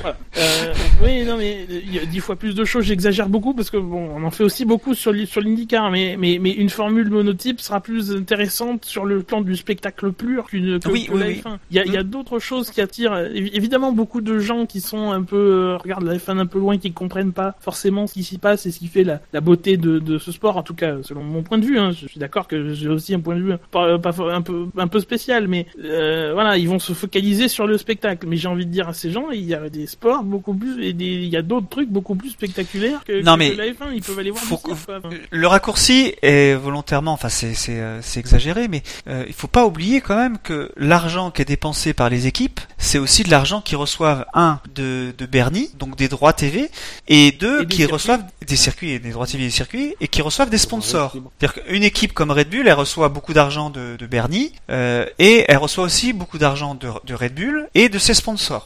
Euh, Euh, si la F1, euh, si euh, là y a, en Allemagne, il se pose la question que RTL, qui diffuse les le- la F1 en gratuit depuis euh, des années, euh, décide de- d'arrêter et que ça passe sur le sur la Sky en réseau payant comme en Angleterre, en Italie ou en France. Euh, c'est, c'est, euh, ça veut dire qu'il y aura moins de monde à regarder. S'il y a moins de monde, euh, si les, la F1 s'y retrouve en vendant le, le, en vendant, on va dire le, le show F1, le sport F1 euh, aux mêmes valeurs, c'est très bien. Mais si euh, ils sont obligés, si Bernie est obligé de baisser ses prix, euh, ça veut dire quoi? Ça veut dire que la F1 a moins de valeur, tout simplement. C'est ça que ça veut dire. hein. Si la F1 a moins de valeur, ça veut dire qu'il y a moins de gens qui la regardent. Si Red Bull, si Renault, si Renault pour le prendre, on, prenait- on parlait tout à l'heure du, du retour sur investissement marketing. Si Renault veut être en F1 aujourd'hui, c'est qu'il y a du monde qui regarde la F1, malgré tout. Pour le sport, mais aussi pour le show. Si euh, tu enlèves la moitié des spectateurs euh, à regarder la F1 et que cette moitié de spectateurs décide d'aller sur l'IRL ou sur les euh, sur l'endurance, eh ben les sponsors ils iront, les sponsors et les télévisions, ils iront sur ces deux sports-là. Et tant pis pour la F1. C'est- un équilibre aujourd'hui. C'est un équilibre. Il faut que il y ait un, y ait un, un intérêt sportif, comme tu l'entends toi, Gus Gus. Mais il faut aussi qu'il y ait un intérêt pour le spectateur, un intérêt de show. Euh, Non mais je comprends pas, euh, la F1, ça fait des années que globalement la même chose dans les courses, ça n'a jamais été du show. Enfin, dans les années 90, n'importe quelles années, il n'y a jamais eu vraiment de show. Je comprends pas pourquoi il y a ce débat du spectacle depuis euh, l'année dernière en fait. On a l'impression que depuis le- la nouvelle réglementation, on est en train Ah de, non, non. fois de parler de show, de spectacle. Mais la F1, c'est pas un spectacle, c'est un sport. Enfin, je veux bien qu'il y ait du spectacle, mais il faut laisser le sport décider du spectacle et pas le forcer à la lettre de, de Si- si- règlement si tu veux, euh, je- qui, qui mettra en cause la, la nature même de la F1. Franchement, Si tu veux, Jackie, Jackie, c'est pas que du tout que je, je- enfin, je suis d'accord avec ce que avec ce que t'as dit. Il y a un équilibre et tout, mais ce que ce que j'ai envie de dire, c'est que les gens qui regardent la F1 pour le spectacle se font un peu aussi flouer, quoi. Enfin, c'est pas non plus le truc spectaculaire au possible. Euh, Faut arrêter de vendre la F1, ouais, comme un. Comme un ça- truc. c'est- je- Enfin, je sais pas. Moi, je, je, je- franchement, je regarde, je, je regarde toutes les courses depuis des années. Euh, Enfin, je suis pas au spectacle non plus. Enfin, ça- je trouve pas les. mais moi non plus. Mais je, dis pas, je dis pas. Mais nous, nous sommes une population. On est tellement cinglés qu'on fait une émission de podcast euh, pour suivre la F1. On, on est, on est vraiment pas les gens qui sont les, les plus représentatifs du, du spectateur moyen. Euh, tu vois, on est, justement, on est, ça on dommage est vraiment l'élite. Hein. On- je crois qu'on est bien d'accord. On est les meilleurs. Hein. C'est dommage de faire quand même une Formule 1 pour ce spectateur moyen qui regarde le départ, les accidents, il est arrivé quoi. Non mais c'est sûr. Ah, je sais pas ce que je dis, hein, c'est- Qui est le plus volatile en plus. Enfin, le jour où ça, oui, ça il- ça- il s'en foutra, il ira quoi. Le spectateur- Non, non, moyen, c'est pas ce que je dis. C'est pas ce que je dis. C'est- un spectacle. Le spectacle, c'est pas forcément avoir des big one ou des choses comme ça. Non, non. C'est avoir de la. Moi, c'est comme ça que je conçois. hein. Je trouve, euh, je trouve ça dommage qu'il n'y ait pas de compétition ou de concurrence entre plus de concurrence. J'aimerais qu'il y ait plus de concurrence. Plutôt, je devrais dire ça comme ça.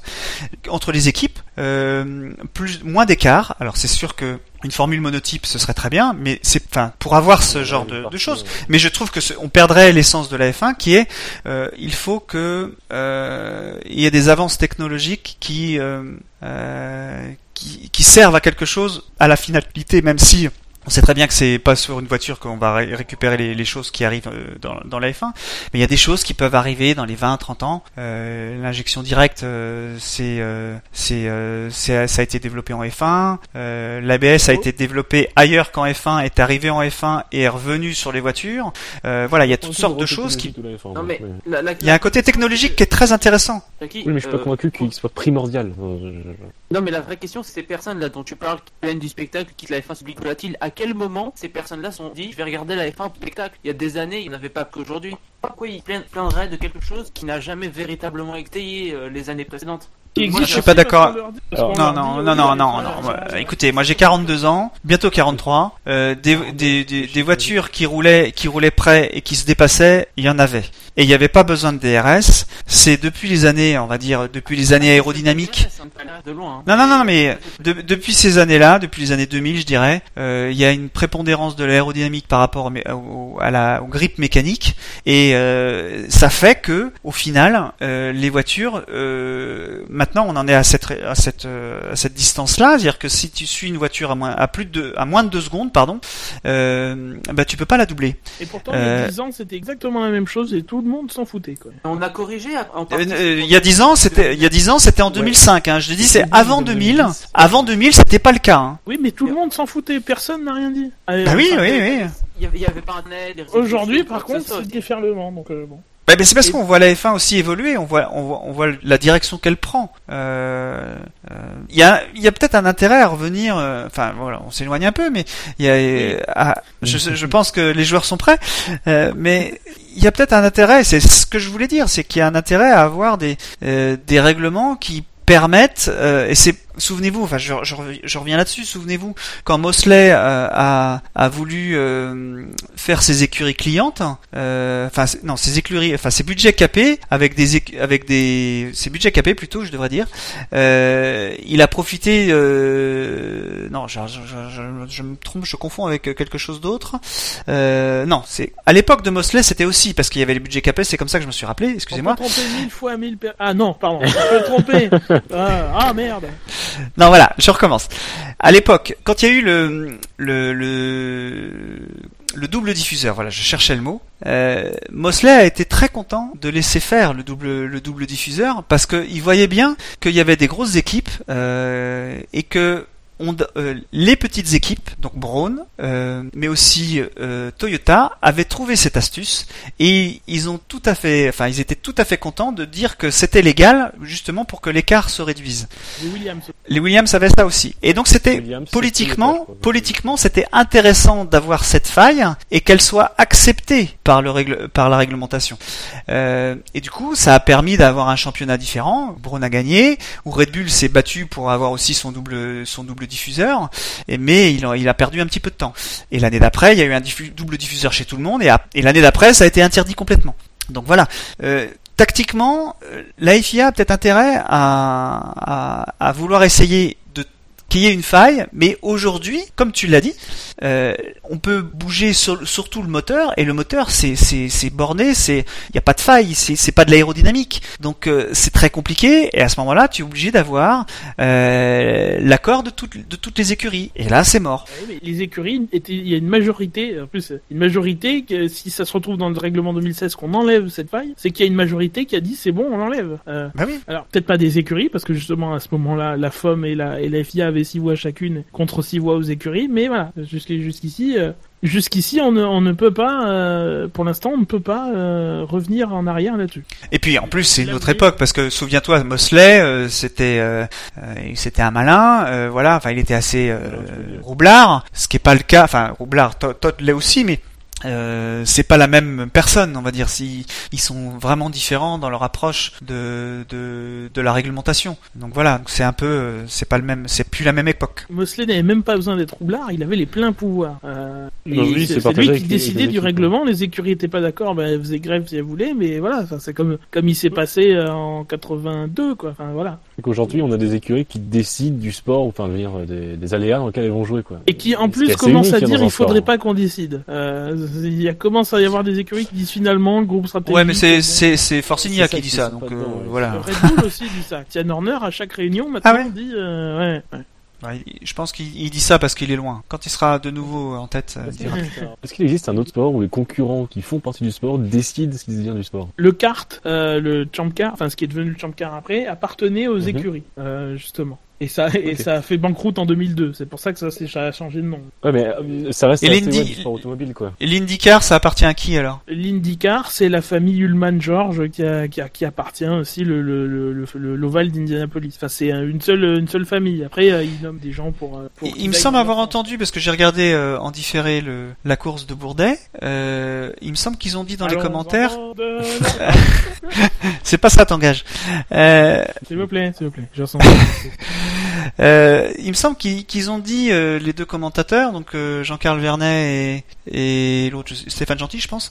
Ils ont dit que ça appartenait aux équipes et aux promoteurs. Non, Justement, ils parlaient de, du kart à un moment. Ils ont parlé du kart. Ah, ok, donc c'était. euh, Pardon. Comme quoi tout se recoupe. Mm. Euh, voilà. Euh, autre chose sur ce développement moteur, je pense qu'on a bien débordé, donc on va peut-être passer à la suite. Non, je pense pas de mon côté. Euh... Tu veux pas passer à la suite Non, non, je veux dire, euh, je pense que je pas, je pense oui. que je n'ai pas grand chose à rajouter. euh.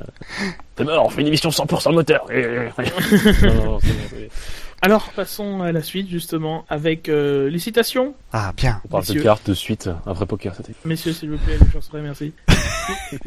Est-ce que quelqu'un... Bonne idée de gage, hein, moi, franchement, euh, bravo. Est-ce que quelqu'un est-ce que quelqu'un a une citation? Oui Moi j'en ai une. Moi aussi, mais vas-y, Jassem. Colle tes micros. Ce week-end, micro. euh, ce week-end, bon, Sunko a aussi démontré que je devais hausser encore plus mon niveau de jeu pour la bataille pour le titre cette année. Voilà, euh, c'est une citation que j'ai l'impression de, de l'entendre de Louis, de lui depuis presque un an en fait. Euh, ça devient un peu gênant au bout d'un moment, je trouve. Euh, il l'a dit en fin de saison dernière, il le dit en début d'année, même là, euh, voilà, ça m'a un peu interpellé de l'entendre dire ça en plein milieu de saison, alors qu'il avait promis la- à la fin de l'année dernière qu'il allait être meilleur, qu'il allait aussi votre jeu, et, et j'ai l'impression que lui-même se rend compte que il a l'air de lui manquer des choses pour, euh, pour jouer le titre. Bah, Hamilton a haussé son niveau de jeu aussi, c'est ça le problème. Mais non, qu'est-ce que tu veux qu'ils disent d'autre? Enfin, je, je- Euh, vrai qu'il a pas enfin, qu'il discours. a pas à dire, enfin, qu'il se concentre sur ce, doit- ce qu'il doit faire, parce qu'il a à dire. Coup, euh, Bah, euh, ouais, mais ils se retrouvent vraiment parce qu'il dit la même chose en boucle, donc euh, au final, euh, bah oui, au bout d'un moment, ça La déclaration, elle est faite, quoi. À la fin, à la fin de l'année, à la fin de l'année, il dira peut-être, bon, bah, ce sera mieux l'année prochaine, hein. J'aurai deux années où j'aurai lutté pour le titre. Mais non, mais je pense que c'est Bah, normal. attends, je note, je note. euh, alors, euh, 1 minute 17, comme ça on le retrouvera pour l'année prochaine, on pourra le redire. Non, mais je pense, je pense- je pense qu'après c'est normal quand tu te fais battre par quelqu'un, dans toutes circonstances, tu te dis bah oui, il faut que, faut que, faut que je sois meilleur, faut que je m'améliore. Euh, peut-être que ça peut prendre un an, deux ans, peut-être que oui, ça mais peut entre le durer. tir et le faire, euh, Ouais, enfin, Ouais, je peut-être sais pas. peut-être si- qu'il n'y arrive pas. hein. Peut-être que c'est son objectif, mais qu'il n'y arrive pas, et c'est pour ça qu'il aurait battu en boucle. je devrais dire, il n'y arrive pas pour le moment, mais pas, voilà. Bon, ils auront des monteurs neufs euh, pour le Canada, qui va pouvoir. euh, Je sais pas. Moi, je, moi, je, je vais pas plaindre ça. Je, je vais pas, je vais pas, je trouve ça euh, naturel hein, qu'ils essayent de se battre, qu'ils disent qu'ils veulent se battre, mais voilà, euh, euh, c'est aussi euh, des questions que les journalistes lui posent. Qu'est-ce que vous allez faire euh, pour pouvoir battre Euh, Voilà, c'est toujours les mêmes questions qui reviennent. Donc lui, bah, il répond toujours les mêmes choses aussi, peut-être. Hein, je sais pas. hein. Euh, Il va pas dire rentrer chez moi, me mettre dans ma baignoire. Ah, bah non, je- et pleurer, quoi. il peut pas dire, bah, je crois que c'est mort pour cette année, quoi. Euh, Non, non, Lewis non, c'est trop fort. La déclaration ne m'ennuie pas, c'est symptomatique, en fait, de, de la situation malgré sa victoire à, à Monaco, en fait. Ah, c'est- il a pas gagné à Monaco. C'est Lewis qui a, qui a- et son équipe et, ce- et tout Mercedes qui ont perdu. Euh, donc euh, bah il- ils ont fait une erreur. euh, Nico était là pour prendre, il a pris quoi. Je veux dire, il a pas. euh, enfin, c'est de la chance quoi. C'est de la chance comme une casse moteur. euh, là il y a eu une casse de cerveau. Bah voilà. c'est tout, hein. Jackie, euh, Victor? Euh, moi j'en ai une. Alors, euh, bah, Jackie, je, je, je, je prends le pas. Je Vas-y vas-y. Euh, c'est un peu dans la continuité de ce qu'on disait tout à l'heure. C'était une citation de, de Tonton Flavio, Flavio Briatore, Ah, qui dit, je crois que la course, euh, italienne. Euh, je crois que la course est l'élément clé. Et ensuite, si vous voulez y ajouter de la technologie, vous le faites. Euh, bah, ça, ça continue un peu. Euh... Tu vois, Gus, j'ai pas fermé complètement la porte. Non, je déconne. Euh, non, euh, ça, ça, ça continue un peu ce qu'on disait tout à l'heure sur euh, sur le fait de, de remettre, enfin, pas forcément, euh, pas forcément faire de la Formule 1 une vitrine technologique, mais de reprendre des éléments un peu plus simples pour faire justement de la course. Et, euh, et avoir, Ouais. comme disait aussi Jackie, de la, de la compétition entre les concurrents. quoi. de l'IndyCar. Quoi. Oui. Non, grosso non, modo, pas forcément. Ah, Sauf que non, Flavio- non, non, bouche de Ce que ce que dit Flavio, oui, ce serait ça, oui, je pense. Euh, ouais, peut-être. Mais moi, je le vois pas à ce point-là, quoi. Mais, euh, mais juste rajouter, je sais pas, resserrer le truc. Mais... Bon, faut remettre ça dans son contexte. Flavio, il a, il a été éjecté de la F1 euh, suite euh, au crash euh, de Nelson Piquet. Lui a proposé Et il- pour faire du show, mais ça. Il communique, il communique uniquement, quasiment, qu'au Grand Prix de Monaco. Oui, c'est vrai. Parce que il vient que là, et il y a que là où, alors j'imagine qu'il habite à côté, où il vient euh, avec sa son femme et son fils, euh, qui présente à tout le monde. Et son yacht qui est, euh, il est pas en, il y a pas un problème fiscal avec son yacht? Ah, que Enfin, ça bref. serait étonnant, tiens. Et du coup, euh, il- il- au Grand Prix de Monaco, il répète, il a dit, je suis, je suis persuadé qu'il a dit la même chose l'année dernière, qu'il a, la- qu'il est, qu'il a dit aussi la même chose qu'il fallait plus de show l'année d'avant. Mhm. Euh, et voilà, Flavio, c'est plus personne en F1. C'est, c'est un bon client, comme on dit, pour la télévision, mais voilà. Non, et, en pour plus, les euh, et pour les sites web aussi. Enfin, à chaque fois que Oui, Flavio pour le- parle, toutes les déclarations sont reprises. Et c'est la même chose avec Montezemolo. Pendant dix ans, ces déclarations vont être reprises. Giancarlo Minardi aussi, on entend beaucoup de ce qu'il dit. Moi, c'était pas Euh, sur insister sur le fait que ça venait spécialement de Flavio Briatore. C'était plus, euh, plus revoir un recentrage entre guillemets de la Formule. 1. Après, ça vient de Flavio, moi je m'en fiche. hein. C'est pas, euh, c'est pas ce qui m'a fait choisir la, la citation. Mais moi, j'ai aucun souci avec la technologie. Je trouve que c'est très bien. Euh, c'est la manière peut-être dont ça dont ça a été géré. Je trouve que la partie, euh, euh, la partie technologie qu'ils ont, ah, parce que si, si on veut aller par là, l'hybridation, elle existe en F1, mais elle existe aussi ailleurs, euh, notamment dans l'endurance. Et dans l'endurance, euh, il y a quatre équipes euh, qui ont des hybrides euh, au Mans cette année. Euh, Il y a quatre systèmes différents, mais complètement différents. C'est-à-dire que c'est pas, c'est pas forcément des batteries, ça peut être des superconducteurs, ça peut être, enfin voilà, c'est euh, supercondensateurs, pardon. Euh, ça, ça peut être des flying wheels, ça peut être, ça peut être de choses. Et, euh, à la fin, peut-être qu'ils vont tous revenir sur la même technologie, celle qui marche le mieux. Mais c'est, intéressant de voir comme euh, que, que chaque, chaque, euh, chaque équipe de pointe a fait des choix différents. Avec le, pire étant, enfin le pire choix, je sais pas si c'est le pire choix, mais le choix le plus extrême, hein, qui est Nissan avec une traction avant et un moteur à l'avant. Ça c'est incroyable quoi. Bon, elle avance pas vite. Hein. Enfin, si, elle avance Ouais, vite, mais elle va, attends. elle va pas vite autour. Attendons. Attendons. Ouais. Attendons, Et moi, justement, Ta citation, Ma Jackie, citation, c'était une tr- transition un peu longue, mais une transition quand même. Euh, c'est une citation de Romain Dumas, euh, qui dit que je pense que les pilotes de F1 tournent le regard vers le WEC parce que nos voitures sont vraiment rapides.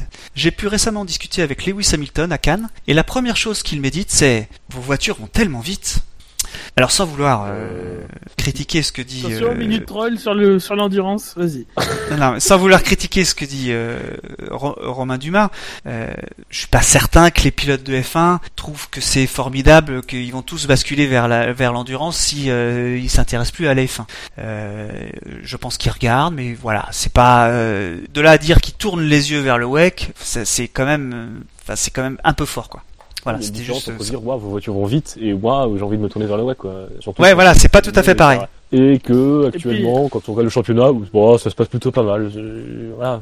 Et puis on a vu plusieurs plusieurs pilotes de F1 aussi tweeter ce week-end pendant les, les courses d'IndyCar. Enfin, voilà, les pilotes de F1 regardent un peu partout quoi. Enfin, Bah oui, tu c'est normal. fais pas normal, ce job quand t'es quand t'es pas un minimum passionné par le sport auto, donc tu regardes un peu un peu tout quand ils ont le temps parce que j'imagine que les Comme nous en fait, GP2, hein.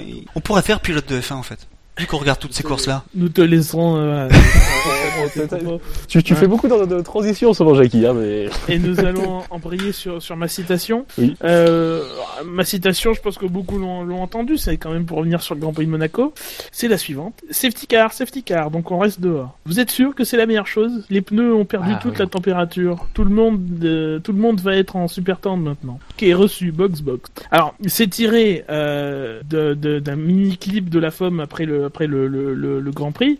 Euh, justement, par rapport à ça, moi, j'y accorderai pas non plus une confiance euh, aveugle. Euh, la femme, elle peut éditer, elle peut ne pas tout passer. Euh, et enfin, la façon dont ça a été mis dans, dans, dans cette vidéo, a priori, euh, c'est tout à la suite, alors qu'il peut se passer du temps entre les, les communications et tout. Donc, moi, je regarderais ça d'un peu loin. Beaucoup on en tiré des, des conclusions en disant oui, c'est de la faute d'Hamilton, c'est lui qui demande, ou euh, oui, mais l'écurie a pas calculé, etc., etc. Moi, je, trouve que ça apporte pas grand chose finalement de d'avoir les, les les les mots. euh, ça apporte juste d'avoir les mots justes. Après, on sait pas s'il y a des trucs entre les les les, les, réponses pas, s'il y a du temps. Euh, voilà. Donc moi, j'appellerais juste à la prudence par rapport à, ce petit clip de de, de la femme qui est pas forcément en, voilà en temps réel. Mais c'est quand même une bonne, euh, une bonne surprise hein, de savoir que si euh, effectivement c'est monté, euh, ça veut dire qu'ils savent se servir euh, d'un logiciel de montage, ce qui est une, une vraie surprise de la part Ah de Bernie. justement, alors ils peuvent nous rejoindre euh, à contact@savraison.fr. Nous cherchons des réalisateurs.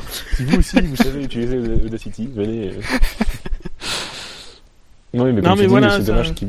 on parle un peu, entre guillemets, de, de, de show, quoi. Parce que ça, ça peut être fait pour monter les choses en épices, quoi. Et, euh, et donc apprendre avec des pincettes, ouais.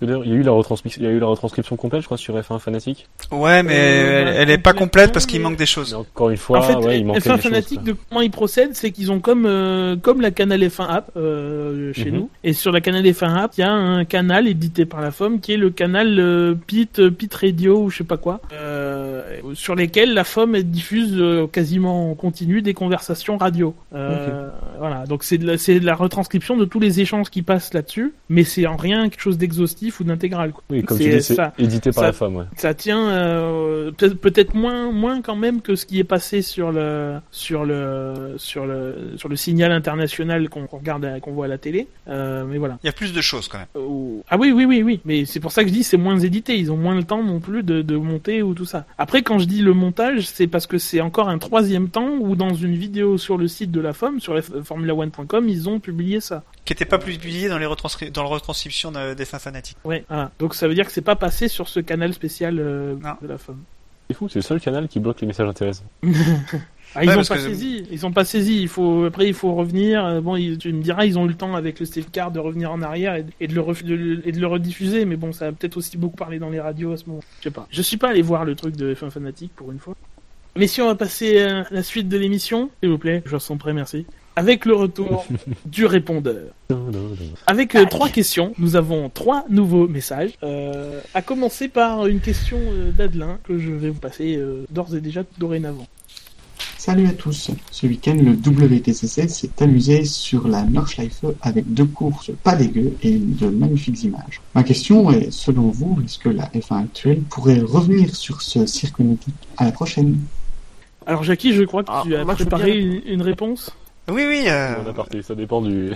Ou c'est peut-être un aparté, ouais. Ce week-end, le WTC s'est amusé Ah, Pardon, petite fausse.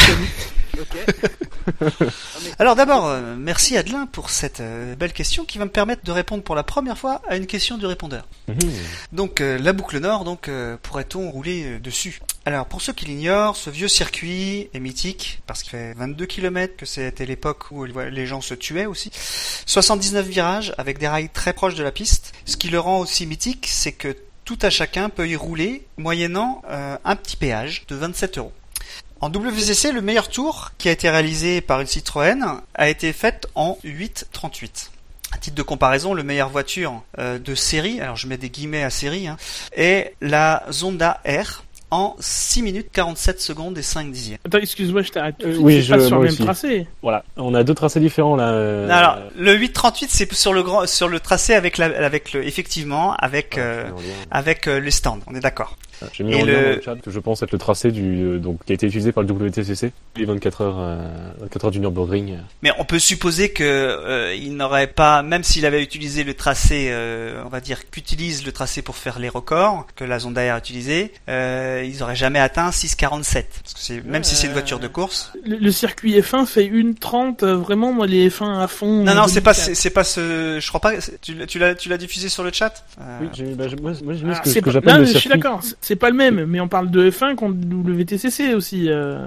aussi. Donc bon, aussi, je aussi, sais pas. aussi. Parce qu'en que fait, ils tournent, c'est ils tournent avant. Enfin bon, bon, bref, euh, voilà. Ils font, euh, ils font une boucle, euh, ils tournent, ils loupent euh, pas mal de choses. Effectivement, C'est mais compliqué de comparer, quoi, du coup. non, c'est compliqué. Mais voilà.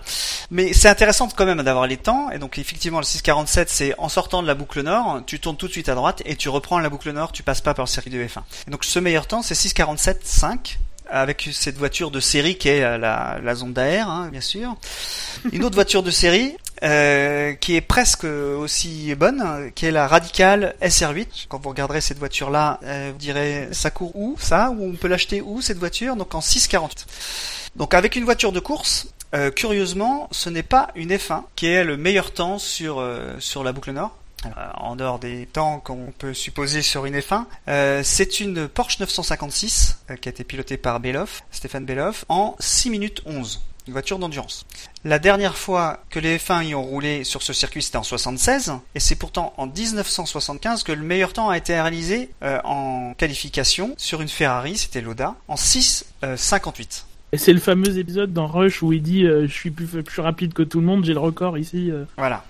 Récemment, deux F1 ont tourné sur ce circuit, donc c'était en 2006 avec Nick Heidfeld, euh, mais c'était une F1 un petit peu spéciale parce qu'elle était en pneu dur. Elle était rehaussée au maximum de, de hauteur hein, et euh, elle était limitée en vitesse de pointe à 275 km/h parce qu'ils avaient peur que ça euh, s'envole.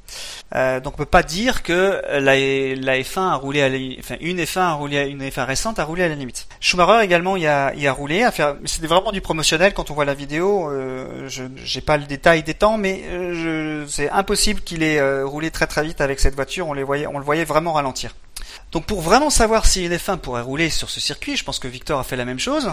euh, il faut aller sur un jeu. Et euh, il y a quelques on jeux sera qui. pas d'accord, mais continue. Ah, non, ouais, Il faut aller sur un jeu. Je, je, je dirais tout à l'heure, mais il y a des aléas. je- c'est, il faut aller sur un jeu. Je suis d'accord que c'est, euh, c'est pas du tout la même chose. Voilà. Bon, bref. Mais ça donne un ordre d'idée.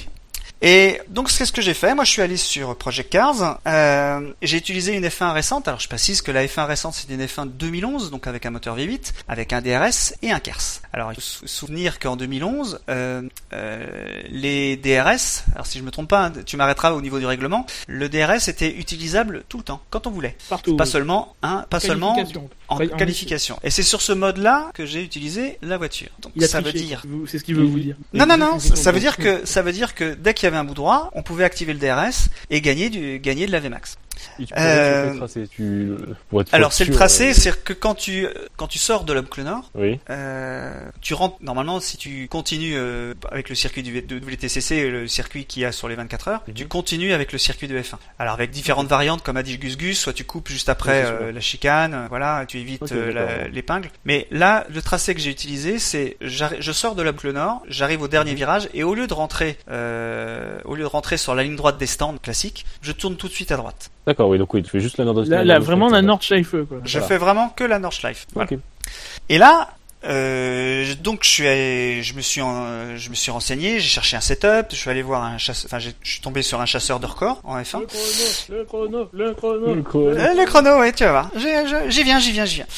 Et euh, ce chasseur de records m'a m'a donné son setup. Euh, donc le, le gars c'est Jacques Van Is, c'est un Hollandais, euh, et euh, qui m'a qui m'a expliqué euh, voilà comment fallait faire pour pour pour rouler. Et j'ai utilisé son setup et j'ai alors j'ai fait ça quand? J'ai fait ça vendredi et samedi. Et même dimanche. Ah oui, j'ai donc ça roulé, fait un temps en heure, quoi. j'ai roulé, j'ai dû faire, j'ai dû faire 6 heures sur le, sur ce, sur ce circuit. Et quel dingue. Et en 6 heures, j'ai réussi à finir deux tours. Mais, mais tu connaissais le circuit avant ou pas Alors avant, avant j'avais roulé environ 20 000 km à allure de course en GT. Mais en GT, on tourne autour de 8 minutes 10 euh, sur ce circuit. Donc c'est c'est euh, Ça compte pas, quoi. c'est on va dire que les c'est beaucoup plus compliqué en F1 parce que tout va très vite. Dès qu'on active le DRS parce qu'on l'active souvent euh, pour avoir de la Vmax en supplémentaire, on le désactive dans certains dans certaines portions pour reprendre de l'appui sinon euh, la voiture euh, part à 260. Euh, donc j'ai j'ai eu beaucoup de problèmes à finir mes tours. Même une fois, j'ai loupé le dernier virage, deux fois même c'est m'est arrivé, alors que j'étais en avance sur mon record. Deux fois, je me crache au dernier virage. Oh, pas d'excuses, hein. pas d'excuses, le chrono. Là pour le coup, non, je soutiens Jackie parce que c'est très très très très très frustrant. Tu fais ton tour, t'es bien et tout, et là, Bah, t'arrives à même à- te dire- ton team manager, tu vas lui dire oui, mais machin, machin, le chrono. Il arrive à même un moment, dans le deuxième secteur notamment, quand tu dis, c'est bon, j'ai de l'avance, je vais être obligé de rouler avec un petit peu... Le euh, chrono, le Le chrono, chrono, le chrono. Alors, le chrono. Le chrono, moi j'ai réussi à faire 5,54 891. Attention, notez ça dans vos carnets. pas 5,54, mal. 891. Nous lançons Et le un gars- grand championnat. Celui qui bat Jackie se voit offrir son poids en, bon, en rien. Je- Au niveau budget, on n'est pas non plus, euh, voilà. Alors, par contre, reconnaissance éternelle. par contre, euh, j'ai euh, 5,54, le, le gars qui m'a donné son le gars qui m'a donné son, son setup, il, a fait ça en une demi-heure, hein, vite fait, tu vois, et en faisant ça vite fait, il a réussi à faire 5,13. oh purée. Et donc, 5,13, donc, sur un circuit. Sans, il met, il met, il met without pushing. Oui, ça. Impression. Je vais, je vais mettre la vidéo sur le chat. Tu pourras le mettre si tu veux dans l'article. La, la vidéo de ce, ce circuit, donc euh, euh, De- et de ce, ton ce- tour de son tour. Je l'ai pas, j'ai pas, j'ai pas le mien. Oh, dommage. Euh, Parce que du coup, alors, moi aussi j'ai un chrono donné parce que moi je l'ai fait sur la grande version, celle Ah, du. euh, alors attends, attends, attends, alors, attends, c'est important. D'abord, d'abord j'ai déjà plusieurs euh, trucs Nous à avons dire. Jackie en 5,54. Combien? 9, 8 Alors, 9. Jackie qui était sur Project Cars. Moi, j'ai un PC qui ne fait pas tourner Project Cars, du coup, je me suis rabattu sur Air Factor. Oh, Donc- c'est pas pareil. Alors, déjà, deux, deux trucs. Donc, c'est un mode, un mode de F1 2011. Et le circuit est une conversion de, G- de- de- du, de- du circuit qui est dans GT4, donc Gran Turismo 4. Donc, pas, Oh là là là là. c'est pas le dernier. Des excuses, déjà plein d'excuses. Hein. Non, non, mais Ouais, et puis c'est illégal en plus. C'est surtout que c'est illégal. Au niveau Oui, des copyrights, c'est me pas. passeras, tu, tu me passeras ces détails. Donc je l'ai fait sur, sur, sur ce tracé-là. Alors comme Jackie, j'ai- c'est hyper galère de garder la voiture sur la piste et Factor euh, ne pardonne pas. Je l'ai fait. Donc Euh, Project Car non plus. Une WTCC le fait en 838. Je l'ai fait en 733 495, euh, sachant que euh, j'en ai chié pour faire pour finir ce tour. Donc il y a de T'as l'amélioration. fait combien de tours? T'as fait combien d'essais? J'ai fait une vingtaine de tours. Donc tu multiplies par euh, une dizaine de minutes parce que euh, mais dès que dès que je me crachais tu, tu, fais échappe et tu reviens directement Ouais, sur la, ouais, la touche, euh, truc. et j'ai dû en finir 4 voilà j'en ai fini 4 pour avoir un chrono compétitif quoi. Et quel temps a fait le Stig, du coup euh... Parce que Shinji a raison sur le chat, on se croirait dans, dans Top Gear. Quoi. Mais moi, l'histoire ne se termine pas là. L'histoire ne se termine pas par là. Ah bah. Non, moi, ça se termine pas. Non, les questions 22, d'Adelin. 24, on n'est pas sorti de l'auberge, mais vas-y. L'histoire ne se termine pas là, parce que je le sais, Adelin qui est peut-être sur le chat est déjà en train d'enregistrer sa deuxième question qu'il va nous proposer, et je vais lui couper l'herbe sous le pied. Il était temps. Je pense Hein qu'on aurait pu commencer par là, mais bon. Alors, je dis sa question parce qu'il va la, il va la faire. Bonjour le SAV, nous arrivons bientôt. Adelin, mets la voix, mets la voix, mets l'intonation. bonjour, le SAV. belge. Je sais pas le faire. Bonjour le SAV, nous avons bientôt. Euh, non, non, nous arrivons fait Bonjour le SAV. Alors, bonjour le SAV. Nous arrivons bientôt aux 24 heures du Mans. Combien ferait une F1 euh, sur le circuit des 24 heures? Ah, 2,50. Alors, C'est ça la, la vraie question que moi je me suis posée. C'est, j'avais un Oui, setup qui était mais bien. Au, au bout d'un moment, il faut répondre à celle d'Adelin. Parce Alors. que, parce que, parce que, mine de rien, pour l'instant, on est. Non, met un contexte. On d'heure, un- On n'a pas encore Et- répondu à celle d'Adelin, celle l'originale, quoi. Attends, je finis, je finis celle-là. Et alors, avec la même voiture, donc même même réglage de la, de la voiture, comme on pouvait utiliser le DRS, tu mets le DRS pendant la ligne droite et tu peux avoir de la pluie euh, pendant le- les seuls virages Porsche qui sont un- un- qui nécessitent de la pluie. Et curieusement, donc malgré 250 kg de moins, malgré plus de puissance, euh, j'ai moins de Vmax, 328, alors que je suis euh, au maximum de ce que je peux avoir. Et je n'ai fait que 3 minutes 16. Et honnêtement, je peux pas gagner grand chose de par mon niveau euh, en simulation, sachant que le record de la piste euh, vient d'être battu euh, en 3,21. Ah, il y a eu des 3-18 il y a, il y a un moment. euh, il y a- Non, il y non, mais en, en réel, hein, je parle. Oui, oui, en, en réel. réel. Il y a- il y a eu, il y a eu des. Ah bah j'ai lu eu que la... 3-18 en course. Alors, c'était peut-être en course, mais c'est un, c'est un record du circuit. euh, Il y a, il y a quoi Euh, Il y a, il y a 5 ou 6 ans. Euh, Donc 3,18, tu vois, c'est pas si loin que ça en fait. Hein. J- J'étais étonné qu'on... Non, mais ce que tu aurais dû faire, c'est que tu aurais dû prendre dans Project Cars l'Audi R18 et faire la comparaison. Du coup, on aurait peut-être eu une vraie comparaison là. Ah ouais, mais alors elle est compliquée à conduire celle-là. Enfin bon, Ah, bref, et le record... toutes tes excuses- pour pas répondre à la question en plus.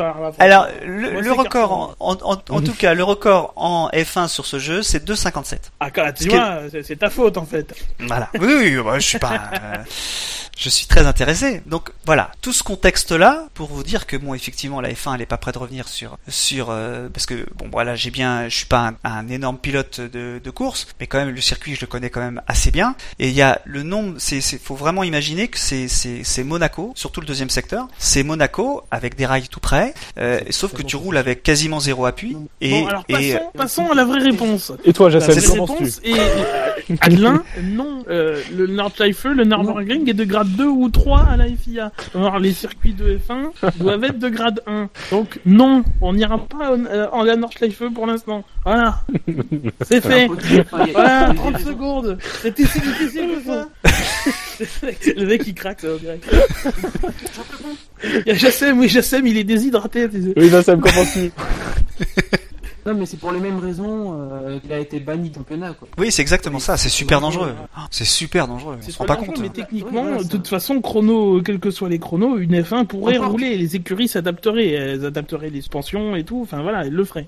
J'ai même réussi, euh, vous savez là où, euh, comment il s'appelle, euh, Yann Mardenborough, je crois, je sais plus Ah, son, repart, euh, euh, J'ai même réussi à décoller la F1, ah, pourtant qui a de l'appui quand même, hein. Ah, J'ai même réussi à décoller à la F1 comme, euh, comme lui. C'est facile. En même temps, c'est pas. C'est incroyable. euh, C'est pas compliqué de, dé- de le faire le Bah, décoller. Il y a une telle déclivité, donc. euh, que surtout, Non mais là je me suis pris un vibreur en plus, donc ça a aidé au décollage, mais Ah, on a retrouvé Jassem, oui. Euh, oui, Jassem. oui, je suis toujours là, j'essaie de pas. Euh, c'est surtout que si bien même le, le Northlife voudrait être c'est enfin, voilà sûr, euh, ils ont- ils n'ont malheureusement pas les moyens actuels pour, pour rendre Bah oui, le circuit euh, Ouais. aux exigences de la F1 donc euh, Il y a 20 km de pour faire des travaux, quoi. 20 km de Voilà, il y a- course, il y a à rajouter des de dégagements, à remettre, et- à remplacer des rails, euh, bon voilà.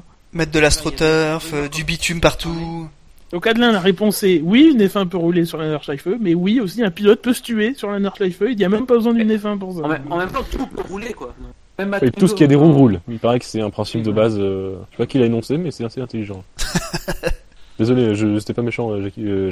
Allez, passons Le rapidement, deuxième. s'il vous plaît, messieurs, les choses sont prêts. Il nous reste encore deux questions répondeurs. Hein.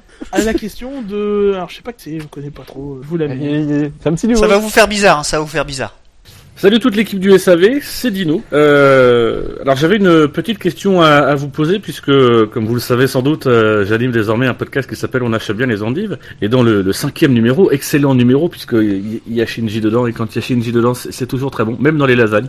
Euh, je cherche pas savoir pourquoi. Toi qui nous Euh, expliques. Enfin bref. Donc euh, lors de la dernière émission, je, on, a- on est revenu sur le, le- le match du siècle entre Mayweather et Pacquiao, euh, et j'ai demandé à mes invités de me, me dire quel était selon eux le, le match du siècle, euh, le grand match du siècle, tout sport confondu, euh, et puis quel serait le, le futur euh, match du siècle. Euh, et j'avais précisé, euh, comme on avait quand même trois personnes qui aimaient la Formule 1, de leur dire voilà quelque chose en dehors de la Formule 1. Euh, donc vous, comme vous êtes des spécialistes de la Formule 1, que vous aimez ça et que ça se justifie euh, dans les émissions de Formule 1 que de parler de Formule 1. Je voulais savoir quel est, alors je vais pas vous poser la question de savoir quel est selon vous euh, le grand match du siècle euh, des, des, des 65 dernières années, même si vous pouvez y répondre. Mais ce qui m'intéresse plutôt, c'est est-ce que vous voyez vous venir dans les années à venir un, un grand match du siècle, une grande rivalité euh, autre que que celle qu'on a actuellement entre entre nos amis de chez Mercedes, Nico Rosberg et Lewis Hamilton. Donc voilà, merci d'avance de votre réponse. Bon courage pour la suite de l'émission et pour toutes les autres émissions. Et puis euh, à très bientôt les amis. Ciao. Tiens dire Il faut dire que, le, le répondeur, est, il faut dire que le, le répondeur est limité à 90 secondes. Il a fait 1 minute 23. il a poussé, il a poussé les limites. Euh, Est-ce qu'il Non, non, mais je pense, il a, il a dû faire un montage. mais, mais non, tu, tu ne peux pas, tu ne peux pas nous envoyer un montage. C'est obligé de nous envoyer le truc de- en direct. Les seuls montages qu'on accepte, c'est les candidatures. Bon, euh, tu dois pouvoir le faire avec euh, avec des répéteurs et compagnie. Là n'est Oh pas là la question. oh là là, euh, ne rentrons pas dans la tambouille technique que nous-mêmes ne maîtrisons pas. Et passons à la réponse. Selon vous, dans le futur, quel duel du siècle de, dans la- de la Formule 1 Alors moi, je vous Ouais, invite sur à, Ricciardo, alors il y aura pas de. je vous invite à Oui, donc- écouter ma réponse dans, les- dans le dernier épisode de Dans la champion les endives. Ah oui, alors ça, ce placement de produit, c'est est purement scandaleux. Non, je... On achève bien les, endives qui, en ce moment même, enregistre son épisode 6. 6. Ceux qui, ceux qui ont participé à certaines émissions sont bien au courant vu tous les mails qu'ils ont reçus ce week-end. Ben moi j'aurais, moi j'ai, on sait pas quel est, de quoi est- l'avenir est fait, mais euh, je pense que Stoffel Van Dorn, euh, je m'attends à ce qu'il soit énorme ce gars-là. Et Ocon aussi. Euh, bah Verstappen, euh, pour l'instant, a l'air d'être, euh, même s'il fait quelques petites erreurs comme c'est passé la semaine la semaine dernière, euh, il ne, je pense qu'il apprendra de ses erreurs et je verrais bien, un, un- j'aimerais bien avoir une, bataille, on va dire, entre ces trois pilotes-là. Ce serait intéressant parce qu'ils sont ils sont solides, ils vont vite et je doute pas qu'ils seront dans des équipes compétitives. Donc ce serait intéressant de voir. les équipes. Bon, j'arrête de faire le chien. Bah, les équipes elles sont toujours là. hein. Il y Non, aura non, toujours des équipes pour faire rouler des, des pilotes. Hein. C'était une blague. Mais hmm, mais j'aimerais bien ça. Euh, C'est vrai que moi j'y réfléchis, mais je vois pas de. C'est vrai qu'après il y, y a tout ce entre guillemets ce, ce plateau de jeunes pilotes euh, assez prometteurs qui arrivent. Mais encore une fois, euh, il y a les top teams et tout, mais tout peut changer. Enfin, en Formule 1, tout change assez rapidement, quoi. Et, par exemple, aujourd'hui, on a un Ricardo, un Ricardo et un Fiat qui, qui était quand même assez prometteur et qui, euh, bah, on les voit pas tant que ça à la lutte, quoi. Donc euh, euh, ce qu'il faut, c'est surtout euh, une, une F1 qui va mettre euh, une course ouverte à plusieurs, quoi. Aujourd'hui, bah, on a beau avoir des beaux attaquants, mais on ne voit pas vraiment entre guillemets se battre pour quelque chose qui est la victoire ou un titre. Donc c'est dur en Formule 1 de, de voir quelque chose, euh, de voir une course ou un événement particulier qui permettrait de, ouais, du, du truc du siècle. Pour moi, j'en vois pas particulièrement. Ouais, Enfin, déjà, les rivalités, c'est assez rare. Enfin, là, on a, on a beaucoup de chance de voir euh, deux pilotes être capables de s'affronter euh, l'un contre l'autre à armes égales, entre guillemets. Globalement, assez rare quoi, dans l'histoire de la F1 que pour attendre un prochain duel comme ça, ça va être piqué, quoi. Même des fois, on prévoit Après, un peu des duels, mais ils, ils ont pas lieu et c'est les duels qu'on n'attend pas qui peuvent aussi venir, quoi. Il y a des trucs. Après, euh, on peut parler de duels d'écurie. D'abord, avant, avant les duels d'écurie, euh, voilà, après deux écuries peuvent être à peu près équivalentes, comme ça a été le cas en 2016, en 2007 et en 2010, euh, en 2008, pardon, euh, avec Ferrari et, et McLaren, où la, la, la bataille à 3-4, euh, voilà, était, était sympa, sympa, sympa à voir. Euh, maintenant, dans dans ce, dans, dans ce, dans, dans, cette optique-là, euh, deux écuries qui soient très proches, dans le futur proche en tout cas, dans, la seule prospection dans laquelle on peut s'embarquer sans aller, sans aller sor- sortir un Mick Schumacher ou, ou je sais pas qui. Euh, ah, lui j'y crois pas par contre. On verra, peu importe. Euh, c'est le duel qui va venir là d'écurie, c'est Ferrari Mercedes. Alors pour des nouveaux pilotes, euh, ça aurait été plus facile de répondre malheureusement si, si Bianchi, euh, voilà, avait avait euh, n'avait pas Ouais. eu son accident parce que c'était lui le futur de Ferrari. Et quand on fut au futur de Mercedes, alors bon, euh, pour l'instant c'est Ocon. Euh, faudra quand même que ça se transforme en, en quelque chose parce que pour l'instant c'est encore assez lointain. Il est en, en GP3, peut-être que l'année prochaine il fera du, du GP2. Euh, voilà, mais le, futur duel euh, dans cette optique-là, euh, si on sort du inter-écurie où effectivement, vous l'avez dit, c'est assez rare, ce, serait plutôt euh, du Mercedes Ferrari, donc ça aurait été du Bianchi euh, Ocon, à, à la limite, on se projette d'ici 10 ans. Euh, maintenant, il faut pas oublier qu'il y a des écuries comme euh, McLaren qui sont en reconstruction, qui peuvent sortir effectivement un Van Dorn ou, euh, ou pourquoi pas un, un Magnussen, tu- qui, Manor Renault. Ou un Manor Renault aussi qui est un peu plus loin. oui, qui- bon, qui Renault tout court en fait. Il y a Nick De Vries aussi, qui est encore un peu plus jeune, mais qui est aussi Oui. dans les tuyaux. euh. Voilà, il y a du monde qui arrive chez McLaren, il y a sûrement du monde qui arrive chez, chez Red Bull aussi. Hein. Euh, Verstappen alors, et euh, Sainz sont là, euh, il y a du Gasly, euh, il y a du Lin, euh, etc. etc. Il y euh, a Sacha Grosjean qui est arrivé rapidement aussi. Euh. euh. et Simon aussi. Bon aussi. Il en a Simon, deux. ne l'oublions pas. Oui. Non, mais oui, presque. Après, c'est toujours la même chose sur les pilotes, ceux qui sont pas encore en F1. euh, même un très bon pilote comme Fra euh, comme Frines ou Fringe, je sais pas comment on dit, euh, n'y est pas, Ah oui, n'est pas, est est pas arrivé. euh, Complètement à côté de la, de la porte. Hein. euh, Il voilà, y hein. il y a des il y a des voilà, c'est l'histoire des, des on avait On va venir, ouais. allô? Oui? Rien, rien. Oui. Soyez pas distraits par le par le, le chat et les émoticônes qui, qui traînent euh, et qui disent des trucs qu'on ne peut Ouais, pas mais dire. quand c'est drôle, euh, tu peux pas t'empêcher de rire. Et euh, où, où en étais-je Euh, Fringe. oui voilà c'est Fringe. l'histoire des circonstances. Ouais, on attend on, on a on annonçait euh, à l'époque hein, Yann Magnussen le père comme la nouvelle révélation et tout etc ça s'est jamais transformé en quelque chose. Donc il faut aussi se méfier des, des pilotes qui arrivent. Donc c'est très difficile avait- de répondre à la question euh, Pantano aussi, je crois, non? non. Bourdet? Oui, Oh, arrête arrête. Non mais, il plaie. faisait aussi partie de ceux qu'on espérait. Pas- Oui, oui, on va Jamais, aborder, hein. aborder le problème, Ouais, c'est qu'il est tombé Il a, il pas eu de chance. Il a pas eu de chance. Il y a eu pas mal de discussions sur des, sur quelques blogs euh, que j'ai, que j'ai suivis ce, dans la semaine, euh, qui euh, constataient, on va dire, les, les raisons à, à, a posteriori. Mais voilà, on aurait bien aimé que, que ce pilote qui est intelligent euh, réussisse à, à percer dans ce milieu-là, euh, parce qu'il avait du talent, quoi. Mais voilà, il avait pas de chance. et Il avait Vettel à côté de lui. Et il est tombé sur Briator aussi au départ. donc, euh, ça Oui, il y a eu ça. euh, Enfin bon, ne parlons pas de d'autres- d'autres éléments Allons de réponse. de... Oui, voilà. S'il vous plaît, s'il vous plaît, les joueurs On sont n'a prêts. pas mis de, pas mis de spoiler alerte sur l'IndyCar, mais bon. Euh, On vous laisse deviner euh, le résultat. oui, oui, vive le. Voilà, tout, tout a été dit. hein. Tout le monde l'a vu. hein, quand même. Moi, j'ai, quand même, euh, je l'ai regardé, même si je savais le résultat. hein.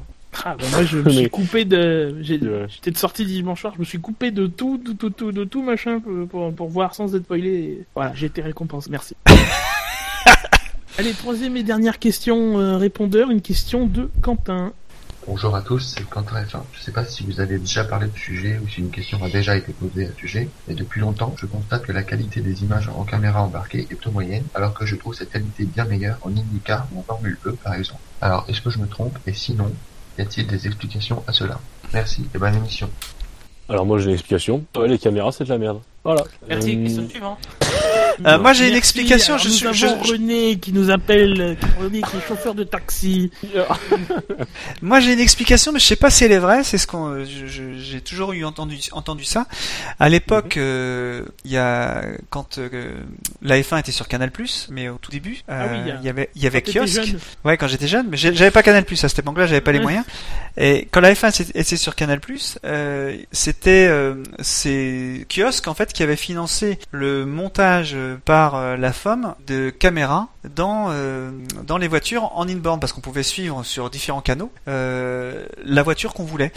Et il me semble que c'était à cette époque-là que les caméras embarquées ont été ont été mises en place. Et depuis Évidemment, ça a progressé, mais les caméras, a priori, n'ont pas beaucoup évolué en termes de technologie, euh, alors que la, la, la, télévision s'est équipée de caméras HD. Donc, effectivement, il y a un, enfin, les, télévisions, le terminal est beaucoup plus grand aujourd'hui, beaucoup plus précis, alors qu'avant c'était des, des té- téléviseurs CRT. Donc, euh, quand on est en vision extérieure, bah, c'est une caméra HD, donc on voit, on voit que c'est net. Et quand on est en, en caméra inboard, on va dire, euh, c'est une caméra qui est pas HD, donc on voit plus de points. Donc c'est moins, le- c'est moins précis. En plus, comme ça bouge, je crois que les la Formule vibrations. c'est semi-HD, ouais, euh, Non, mais de Ouais. toute façon, voilà, c'est comme le passage à la HD. Il a fallu attendre 2011 pour qu'on ait des courses en, en, en HD. Alors moi, j'ai attendu encore plus longtemps parce que j'ai pas ni le, télévi- ni le téléviseur ni le moyen de réception. Euh, mais voilà, euh, en 2010, les courses étaient encore en 16D, en tout pourri là. Euh, voilà, je pense que c'est juste une question d'investissement. C'est tout. La, la F1 a toujours été à la traîne sur les, les sur les nouvelles technologies de, de diffusion à, à la télévision. Euh, et, et voilà, voilà, ça va perdurer comme ça jusqu'au moment où on se dira bon, euh, ils ont ils ont tous passé en 4K, on va passer en 4K après les autres et en plus les caméras, on les fera évoluer en HD à ce moment-là. euh, euh, voilà, c'est juste de l'immobilisme et de, de, de- de- pas envie d'investir de, l'argent parce que parce que voilà, il faut récolter. Parce qu'ils en ont pas beaucoup. Ils en ont Ouais, pas c'est beaucoup. vrai, ils font qu'un,7 milliard de, de chiffre d'affaires. Bah, c'est vrai que quand tu regardes euh, une course, euh, bon, les Formule 1, c'est un petit peu particulier parce que c'est pas. euh, je trouve que la caméra, les, les, les caméras sont pas mal, mais c'est pas euh, en, en définition. Mais je trouve que les retransmissions sont pas super super. Mais quand tu regardes les, les, les courses en, en IndyCar, enfin, je veux dire, euh, les caméras qui bougent, euh, qui suivent le, le pilote qui double, enfin, je veux dire, c'est magique. On a une caméra qui est mobile, elle est dans- en F1, elle est, elle est, il y en a qu'une, hein. Elle est euh, sur les sur sur les Williams. Alors, je sais plus sur celle de Bottas ou celle de Massa. Force India aussi, de temps en temps. Ah, euh, moi j'ai vu que sur celle de sur- que sur les Williams et euh, ils l'ont mis à un endroit où euh, à un moment on voit le pneu. Super, c'est vachement bien les gars. Euh, ouais, Euh, Super placement. Mais en, en, c'est en vrai que l'IndyCar fait F1, un super boulot. Et, euh, là, pour le Ah, coup, c'est- c'est un euh, super boulot de- de- les de caméras diffusion, c'est- 360 bougent, Les caméras sont pas forcément non plus en HD en IndyCar. Parce que ouais, mais ils sont après- pas. Après, Il y a il y a, l'attrait des problèmes de- technologiques qui tiennent aussi à, à la disponibilité de fréquences radio. euh, Bah oui, parce qu'il faut faut du flux. euh, hein. De toute façon, t'es limité par ce que tu peux faire en direct. Parce que, évidemment, avoir une, euh, une caméra qui enregistre et récupérer le flux après, c'est très facile. T'as pas besoin de canaux radio de communication pour, euh, pour avoir le flux. euh, voilà. Là, c'est la difficulté, c'est la transmission en direct. Euh, il te faut euh, des canaux de fréquence. Il faut les réserver. Il faut que personne sur le circuit les utilise en même temps. Euh, et plus tu veux avoir une image de qualité, plus tu vas devoir augmenter euh, soit la puissance euh, de, ton émetteur, soit la largeur de bande euh, passante. C'est un peu technique, mais voilà, tu, vas devoir réserver plus de fréquences radio pour pour pour avoir les images. Donc, ce qui veut dire, si t'as une bande de fréquences allouée qui est la même, tu vas de, tu vas pas pouvoir avoir autant de caméras que t'as actuellement. Donc, actuellement, si tu veux, je sais pas si je pense pas que ce soit le cas, mais si tu veux une caméra en direct sur chaque voiture, bah t'es obligé de prendre la bande de fréquence que t'as et de la diviser en 20 20 21 ou 22. Et si tu veux des caméras HD sans augmenter la largeur de bande de ton, signal, enfin sans, sans avoir de, plus de fréquences, eh ben euh, tu dois mettre moins de caméras. Je pense qu'il y a aussi ça euh, qui pose problème aussi en, F1, c'était limité dans ce que tu peux faire, qu'il y a des fréquences euh, du le Wi-Fi, la 4G, etc., la télé, la TNT. C'est vrai qu'aujourd'hui on n'est pas, là, toutes les voitures n'ont pas forcément des caméras embarquées. Oui. Non. Mais après une autre solution, et ça je pense que ça pourrait être fait sans trop de problème, c'est bon bah t'as des voitures qui, auront des caméras HD qui pourront rediffuser et d'autres qui auront des caméras en HD, puis c'est comme les WRC, quoi. Tu, Le problème, c'est que tu tu veux branches le celle... câble, tu récupères un truc après, quoi. Et- Le, le problème, c'est que tu veux celle en direct, c'est que tu veux qu'elles aient la meilleure qualité, et donc ça, ça inclurait de ne pas les avoir en direct justement. Enfin, c'est. Ouais, mais Mais honnêtement, il y a des caméras qui vous des- Oui, vas-y. il y a des vas-y. caméras qui il y a des caméras qui, inter- qui intéressent personne. Oui. Je- Ah oui. Enfin, honnêtement, la caméra qui bouge, euh, qui euh, qui montre l'aileron, euh, bah, cette caméra basse, euh, bah, je veux dire, euh, qu'on voit que l'aileron il, il descend, euh, bah ouais, pas super. départ, mais là, euh, on va en parler. Ah non, j'ai pas fait exprès. Jackie, c'est Mister Transition ce soir. Mais ouais, tu vois, ces, ces caméras-là, je m'en fous. Moi, Euh, moi, ce que je veux voir, c'est une caméra on-board. Euh, la caméra où, dans, en IRL où, euh, qui, est, qui est mis dans le dans le rétroviseur où on, on a la vue de, on a vraiment la, la vue pilote. Elle est intéressante aussi cette caméra-là. Euh, Il y en a en Euh, F1 aussi. de temps en temps. de temps en temps, ouais. pas, hein. Après, c'est des questions de point de vue sur les caméras, quoi. Mais après, euh, franchement, moi, euh, la caméra qui montre le casque du pilote, à part sur les circuits de nuit où tu peux voir les yeux du pilote et encore 30, 30 secondes en qualif, euh, c'est pas les trucs qui m'intéressent le plus pour un Grand Prix, quoi. Et- Non, mais ça change le champ, enfin dire, euh, ça change l'angle. Oui. Mais euh, des fois, t'es intéressé par avoir la caméra de derrière et en Une gros, la caméra pointée vers le ciel, ça change l'angle aussi. Puis la caméra thermique, par exemple, elle est intéressante. Mais moi, euh, visiblement, le problème que La qu'ont toutes les voitures, superposition thermique et tout, qui est vachement intéressant, je trouve. Oui, elle est intéressante, mais euh, elle est intéressante, mais elle ne pointe que vers l'avant. Alors qu'on a bien vu que les F1 euh, qui ont aujourd'hui des problèmes, c'est des, c'est des, c'est, c'est les pneus arrière qui, qui, qui posent souci, qui sont trop chauds. Euh, et euh, ce serait intéressant d'avoir cette a- caméra thermique qui, vise vers l'arrière. Ouais, ça, ce serait bien. Pas Ça. toujours, pas toujours, mais il y en a de temps en temps quand ça leur prend. Ah, j'en ai jamais vu moi. Y en a... T'en as vu toi? Oui, parce Euh, qu'on voyait très bien le flux des échappements. On voyait très bien le flux des, des, écha- des échappements qui remontaient derrière l'aileron euh, à Bahreïn. Moi, je me souviens de Bahreïn. Oui, mais attends, c'est la caméra thermique. non, Attends, Ah attends. non, que- superposé, non, mais bah, tu sais pourquoi c'est pas possible? Parce que si t'as une caméra, tu peux pas avoir deux caméras. euh, Enfin, si t'as une caméra thermique, il faut, en fait, il te faut deux caméras quand t'es comme ça. Il faut une caméra qui soit d'un côté une caméra normale et une Hmm. caméra thermique de l'autre côté. Oui. Et vers l'avant, je crois que c'est possible que vers l'avant parce que le modèle des caméras est, est un peu peu différent. euh, Il y, a y un trou dans les dans les caméras qui pointent vers l'avant, alors que du coup, tu, enfin, c'est pas fait pour. Ouais. C'est pas, enfin ouais, ouais. Dans, le- dans le modèle des caméras, en fait, t'as t'as une, une découpe qui fait que l'aéro est pas symétrique, donc tu peux pas retourner les caméras sans que ça change l'aéro un petit peu. Et donc ce serait pas, ce serait pas équitable en fait, même si c'est. Bah, ils, parle mettent de- ça, de- ils ont qu'à mettre ça chez tout le monde de- et puis c'est on tout. parle de virgule. Euh... Eh oui, mais si tu mets ça chez tout le monde, t'as plus de caméra dans, dans, dans, le- dans le sens à l'avant, quoi. C'est ça que je dis. C'est pas symétrique. Non, mais tu en mets une euh, à- sur le T, on va dire, euh, qui est en haut, de, au-dessus de, de, de la prise d'air, et Oui, puis les deux une sont en dessous. sur le T. Oui, les deux sont sur le T, ouais. Bah, tu peux en mettre deux. Enfin, je veux dire, il y a- pour moi, c'est. Enfin bon, voilà, c'est- juste une- un problème technique, mais ce serait intéressant d'avoir cette caméra euh, vers l'arrière plutôt que vers l'avant. C'est juste que. Voilà. Voilà pour le Ah, répondeur. vers l'arrière. Voilà pour le répondeur. Donc on vous rappelle, hein, si vous, vous avez une question, quelle qu'elle soit, euh, un débat, une interrogation, si vous voulez réagir à notre émission, vous pouvez nous contacter sur savf1.fr, soit par le module audio à droite de notre site, c'est une petite case rouge où il y a écrit laissez-nous un message, vous avez un micro, vous le branchez, vous enregistrez, on le reçoit dans notre boîte mail et on le traite dans notre prochaine émission. Soit euh, vous n'avez pas de micro ou vous préférez nous contacter par mail. À ce moment-là, il faut nous écrire à répondeur@savf1.fr. Vous pouvez aussi Je- nous je- envoyer un message sur le répondeur, sur notre site, euh, sur notre formulaire de contact, sur savf1.fr/slash tact. Et si vous avez un, un casque, évidemment, vous pouvez vous inscrire aussi pour être euh, un chroniqueur. Et si vous n'avez pas de casque, vous pouvez vous inscrire pour être rédacteur.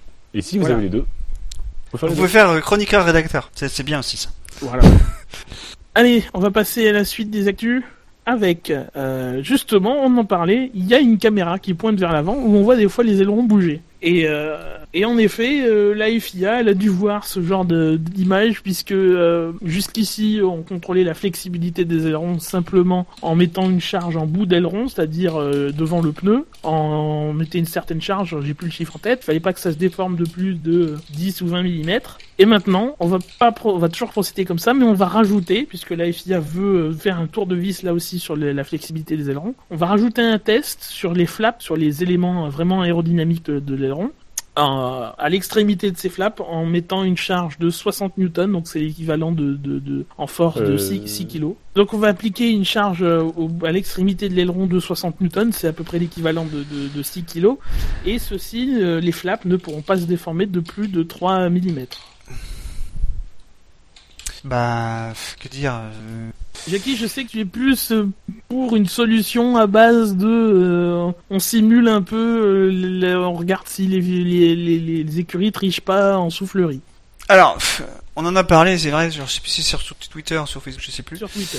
Euh, moi, je, je, je sais que en télémétrie, euh, les Formule 1 sont bardés de capteurs et il y a un capteur euh, qui est existant euh, qui, qui, qui calcule sur chacune des roues la charge qui est appliquée à une vitesse donnée. Et euh, c'est pour ça que le vendredi en général, ou le jeudi à Monaco, enfin même si ça doit pas être fait à Monaco, le, le vendredi il y a pas mal d'essais en, en vitesse constante à 200 km heure pour savoir quelle charge ils arrivent à avoir avec les nouveaux éléments aérodynamiques qu'ils ont montés pour savoir si c'est corrélé avec euh, euh, leur euh, leur soufflerie. Donc ceci étant dit, ça veut dire que ce montant, on va dire cette valeur de charge, elle est elle est normalement euh, définie. On pourrait tout à fait imaginer que la FIA qui a accès à ces données regarde si euh, euh, la courbe, on va dire, que fait cette charge en fonction de la vitesse suit une courbe, on va dire proportionnelle, même si c'est pas proportionnel parce qu'il y a un carré de la vitesse. Si ça suit une courbe parabolique de charge pour et une courbe normale. Et si effectivement il y a des ailerons flexibles et on a bien vu qu'il y en avait, euh, que ça joue un petit peu, euh, bah, ça devrait se voir sur euh, cette courbe et, euh, qui devrait normalement rester fixe. Euh, donc on devrait toujours avoir la même courbe et là il devrait y avoir une déviation de, de la courbe et on pourrait considérer que en, en dessous d'un certain une certaine déviation, euh, la voiture serait pas conforme, c'est tout. Enfin voilà. Mais c'est une solution compliquée, euh, je suis d'accord, mais C'est- compliqué, à mon avis, c'est utopiste parce que euh, l'équation dont tu parles, qui donne la charge en fonction de la vitesse de la voiture, du, du, du taux de pénétration dans l'air et de, de, la, de la densité de l'air aussi, ben voilà, déjà il y a la densité de l'air, donc ça, ça, ça, ça, ça dépend de la météo, l'humidité, la température, euh, etc., etc. Euh, ensuite, euh, je pense que même les écuries, elles ont, elles ont cette courbe, mais elles dépendent tellement de paramètres qu'ils doivent l'ajuster en permanence euh, parce que ça dépend aussi de quelle pièce tu mets sur la voiture. Tout de suite, ça va te changer la courbe, euh, etc., etc. Euh, en plus, si la FIA compare à un modèle que les écuries donnent, euh, qui serait un modèle normal, bah, les, écuries peuvent bien tricher sur le modèle. Voilà. Moi, je vois pas ce qu'on peut faire de plus par rapport à ce qu'on fait actuellement. Évidemment, tester une voiture euh, où, quand elle est immobile avec des petites charges, parce que là, 6 kilos, c'est vraiment rien. C'est pas forcément ce qu'il y a de plus, euh, de plus, euh, de plus évident Représentatif, ouais. représentatif. Maintenant, maintenant aussi, il faut voir que la FIA, à chaque fois, elle fait un test avec une charge et une déformation. Et ça veut pas dire qu'il y a de progressivité en fait dans, le- dans, dans, dans ce qu'on demande. Là, ils font un test avec 6 kg pour euh, 3 mm. Ils devraient faire le même test avec euh, 30 kg et 15 mm. De faire des trucs proportionnels quoi. Oui. Parce que ça mettrait des jalons en plus dans, le, dans, dans, dans la déformation. Là, on teste euh, pour un cas, donc les écuries elles vont traiter un cas, elles vont traiter ce cas-là, euh, voilà, 60 newtons, euh, ça ne déformera pas de plus de 3 mm. Et quand ce sera en pleine charge à 250 km heure, il y aura, euh, il y aura 8000, 10 000 newtons, je sais pas, j'exagère beaucoup, mais il y aura 800 Ouais, il y a newtons. euh, il y aura beaucoup plus que ça et ça se déformera pas de euh, en proportionnel quoi. Ça se déformera beaucoup plus et à mon avis on n'aura rien réglé du, du problème. Moi c'est plus là qu'est le, souci que euh, que que. C'est bien que la dans F1 le, se- le modèle. Oui, mais c'est une mesurette. Il y aura toujours la grue dans ce domaine-là tant qu'on continuera à vérifier comme ça. Il n'y a pas d'autre manière de vérifier, donc bon. Bah, il n'y a pas d'autre manière, si, euh, parce que en fait, avec cette manière-là, ils auraient sans doute euh, pu, euh, non, ils auraient même pas pu, mais ce que, ce que, ce que essaye de faire la FIA, euh, c'est de trouver des moyens simples. Euh, alors un moyen simple, euh, je prends l'exemple vraiment de, euh, ils ont une règle pour vérifier les largeurs d'aileron, et voilà, si la, la règle, elle est, euh, enfin, c'est des gabarits, on va dire, si la règle, l'aileron rentre dans la règle, c'est bon, c'est, valide. Donc ça doit être des moyens simples pour vérifier, pour que les commissaires de piste puissent, euh, pendant les vérifications techniques, valider que la voiture elle est conforme. Euh, le problème, c'est que la F1, c'est c'est pas un sport de de, de où euh, tout est simple, on va dire. C'est devenu extrêmement complexe et faire une une vérification d'une voiture statique, eh ben c'est quand même compliqué. Euh, euh, Sachant que bah il y a des forces euh, de plus, en, de plus en plus de forces aérodynamiques qui jouent. Euh, C'est trop simple. Je veux dire, c'est quand même compliqué. Trop simple. non mais c'est compliqué, c'est compliqué de faire que ça, c'est ça que je veux dire. Euh, et du coup, ils essayent de faire quelque chose, mais il faudrait que, il faudrait qu'il y ait un système pour euh, tester en mouvement. Et euh, en dehors d'une soufflerie, euh, et de voir, euh, mais là c'est impossible de déplacer ça sur un circuit. Euh, en dehors d'une soufflerie, je vois pas comment on pourrait faire quoi. C'est pour ça que pour l'instant, c'est a- la seule solution réelle, quoi. Enfin, ça- oui oui oui, je, je, je comprends bien. hein. Après, je suis d'accord. C'est pas- applicable, hein, ouais. C'est pas, Oh. c'est pas assez. Il faudrait plus de, de, de, de, de jalons dans, dans ces courbes. Comme tu le dis, euh, voilà, dans, ils ont un point sur la courbe à respecter, la courbe de la, de la déformation en fonction de la charge, et le reste de la courbe, il est, il peut être n'importe comment, quoi. Enfin, Mais tu vois, moi, ça m'a fait penser quand on en a discuté, quand on a discuté, ça m'a fait penser à au passeport sanguin qu'ont les, sportifs euh, au niveau, euh, où euh, bah, ils ont, des courbes de, bah, de taux d'hématocrite, par exemple, pour les cyclistes. On parle sur, ça, mais ils ont des courbes, on sait euh, quel est leur, leur, leur niveau. Mais moi, je trouve que ce serait intéressant d'avoir cette cette courbe, on va dire, euh, euh, de charge, euh, parce qu'en fait cette charge, parce qu'après la, la FIA pourrait même en jouer, euh, on pourrait tout à fait dire dans un règlement technique que la charge, elle est pas supérieure à 1200 newtons euh, à 200 km/h, tu vois. eh oui, c'est la Et- même chose. C'est que c'est- un truc, une valeur qui, de la courbe, et tu vas, tu vas définir une valeur de la courbe, et le reste, ils vont faire ce qu'ils veulent.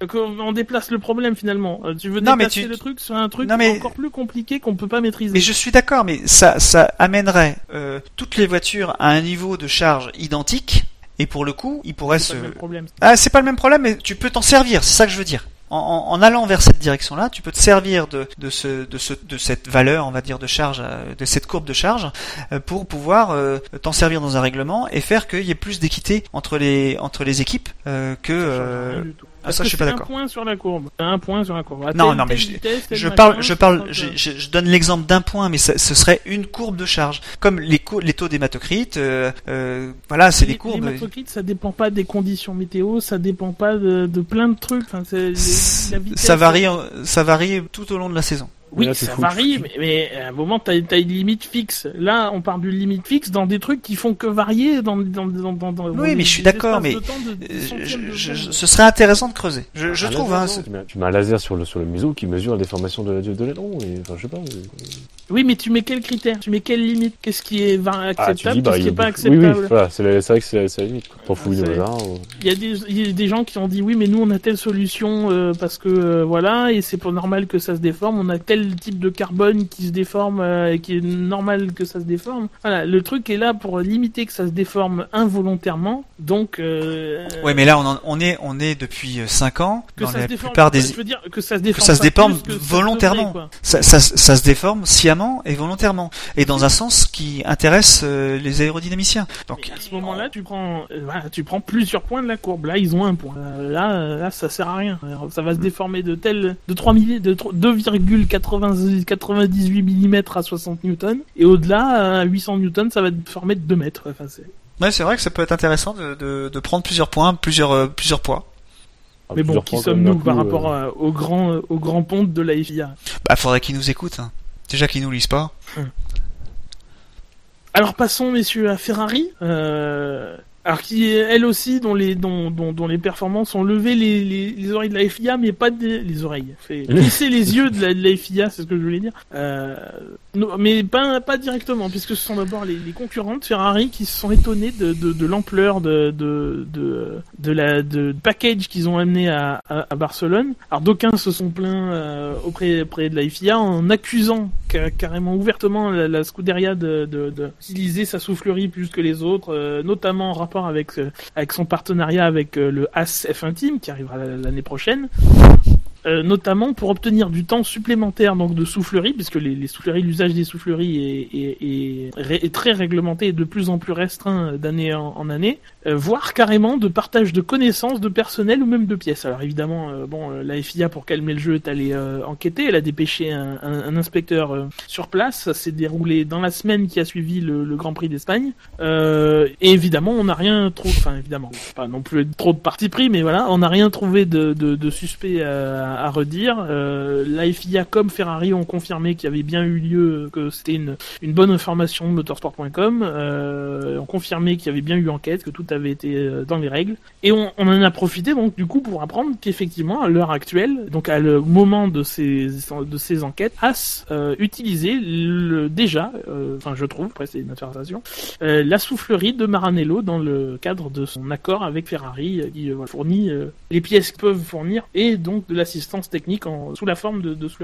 Là, ça confirme la- enfin, le, le sérieux du projet As. qui est- Enfin, je le dis à chaque fois qu'on entend toujours parler euh, petit à petit de As, mais euh, bah, petit à petit, ouais, c'est une bonne chance. Enfin, je suis quasi sûr qu'ils seront là et euh, ça se monte, c'est sérieux quoi.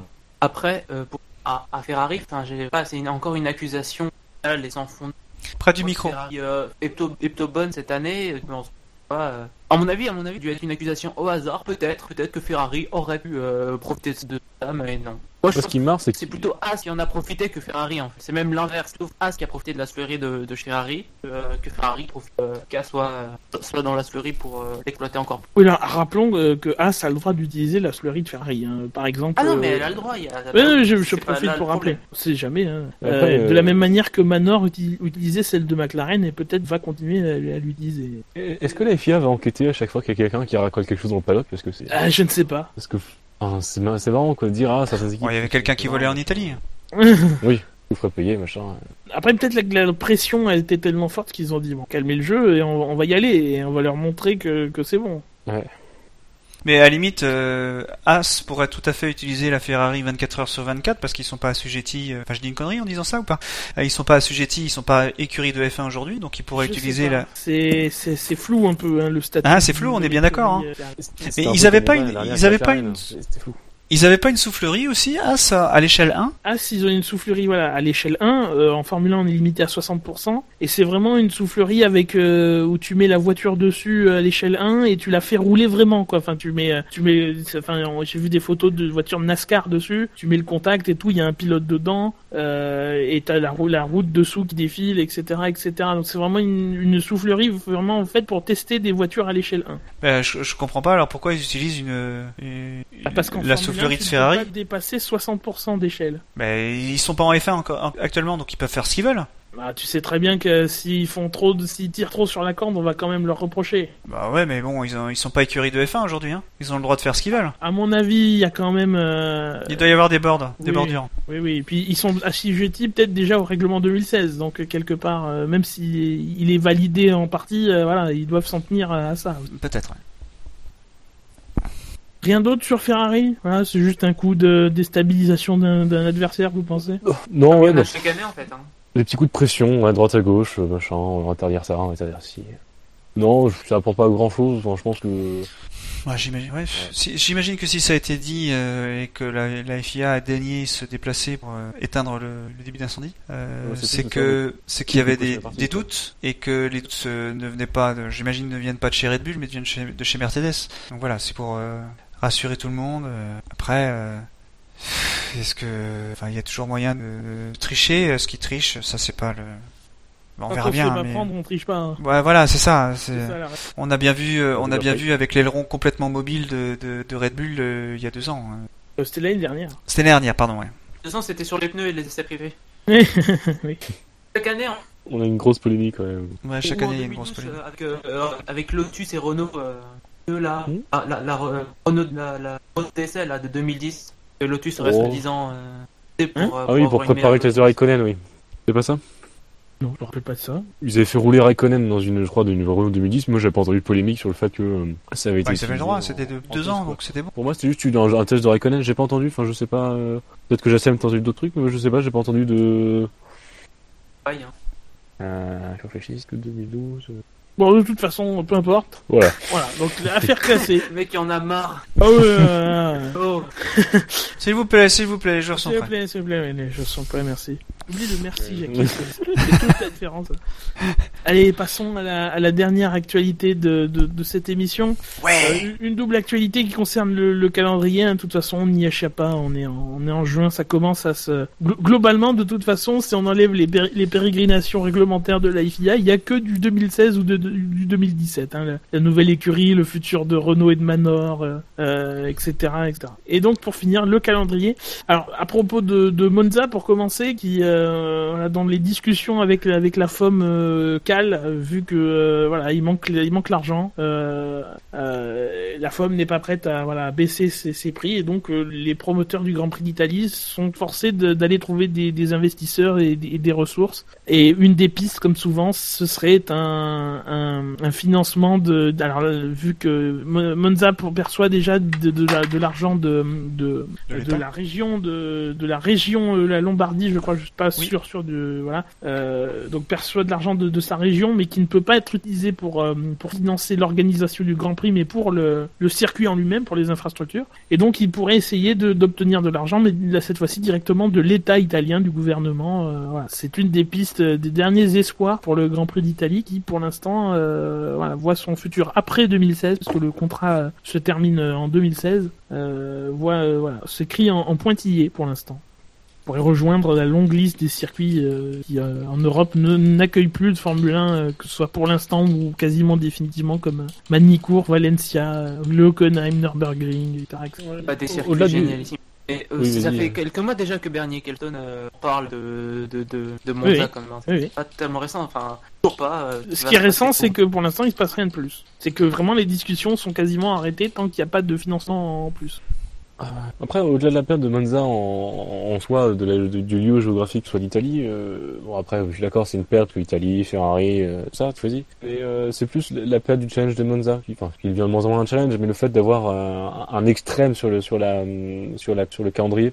à l'extrême donc de, ces- vitesses de pointe, des voitures très faiblement chargées en aéro, euh, avec le posé qui est Monaco. J'aimais bien voir les deux extrêmes, ça permettait un, un contenu varié des circuits du championnat, et oui, si on devait perdre ça, euh, Et Moi, du coup, crois- t'as moins de charge à Monza, tu pourrais mettre plus de, plus de flexibilité avec le système de Jackie.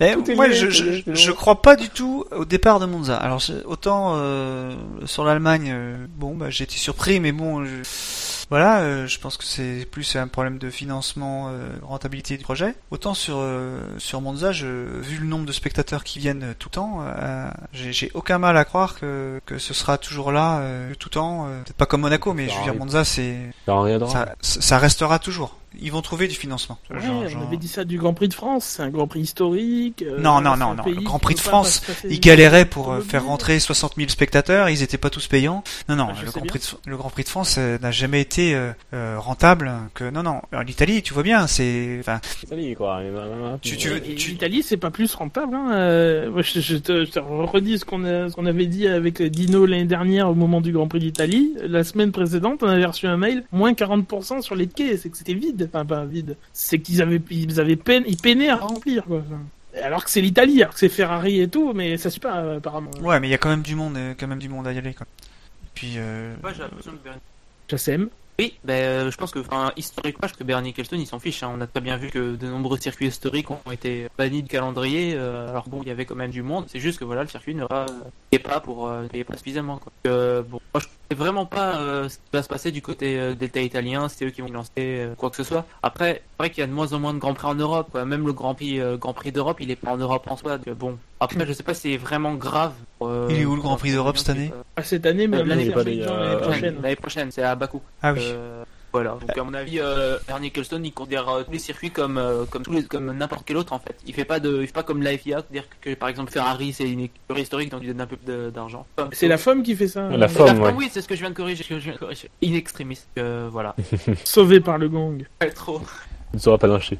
Euh, Non, mais si c'est encore une fois des questions de, de, de, de fric. C'est Monaco, je crois, qui paye rien.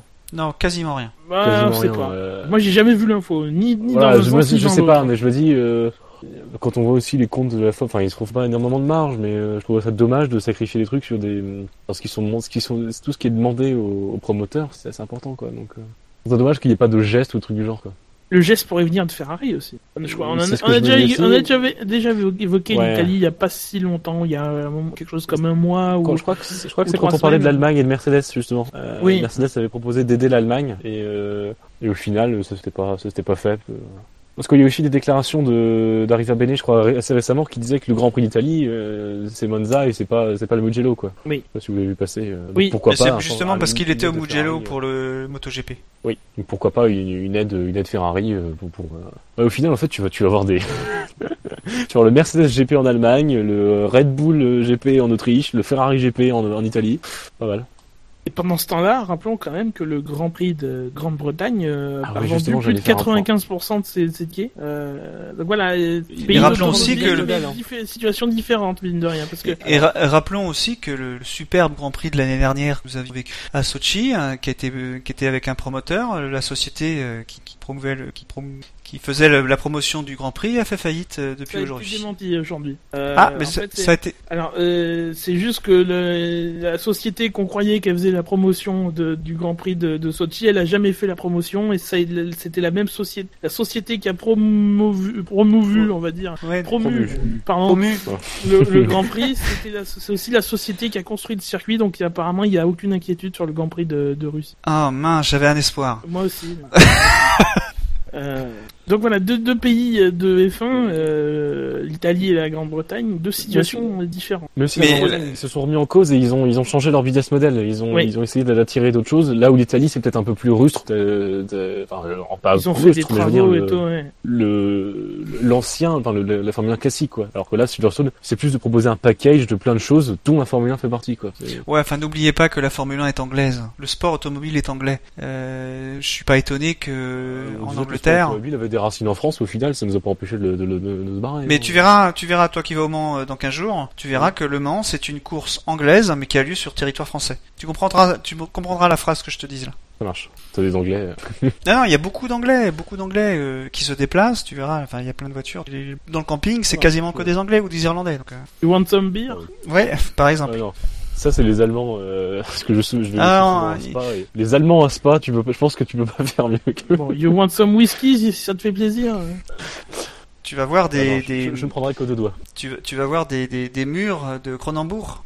Ça c'est c'est un truc à voir aussi. Aussi. ouais. Arrête, on va recevoir du courrier parce qu'on fait de la pub pour l'alcool. Et surtout que je suis mineur. Ah, Boire c'est couperai. mal. Mettez-le vous Oui. dans la tête. Bon, buvez un coup. avec ça. Euh, Non mais là les bouteilles sont vides. Même, t'as dit Cronenbourg. Cronenbourg. On a une petite chanson dans le Nord-Pas-de-Calais, c'est Cronenbourg. Bourg, Bourg. Bon, j'arrête. Il fait tout le temps chanter, lui, On hein. s'égare. Et enfin, dernier chapitre hein, pour euh, nous remettre sur la piste, même si on a 2 grammes dans le sang.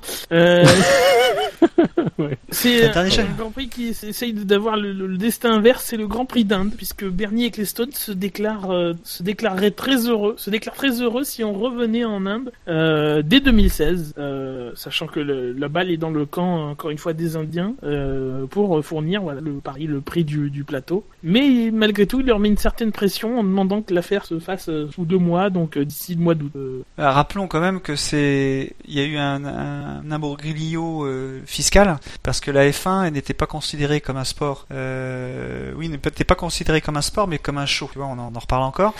Et du coup, la, la TVA, j'imagine que c'est une TVA euh, qui, qui s'appliquait, était très élevée.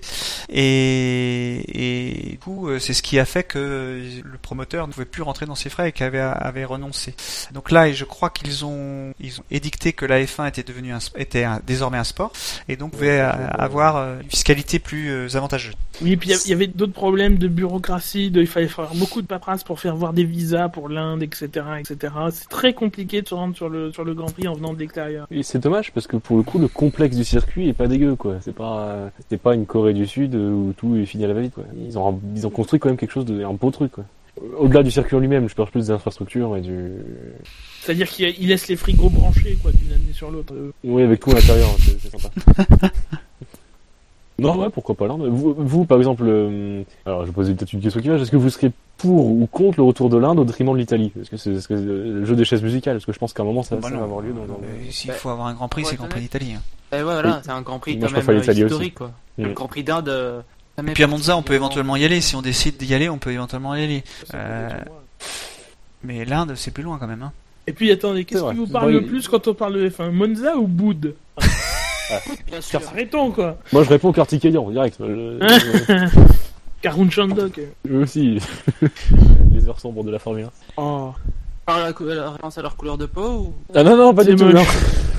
c'est très non, très non. moche. Non, non, il n'y- a pas de référence. euh, je parlais plus du niveau des pilotes, euh, vraiment.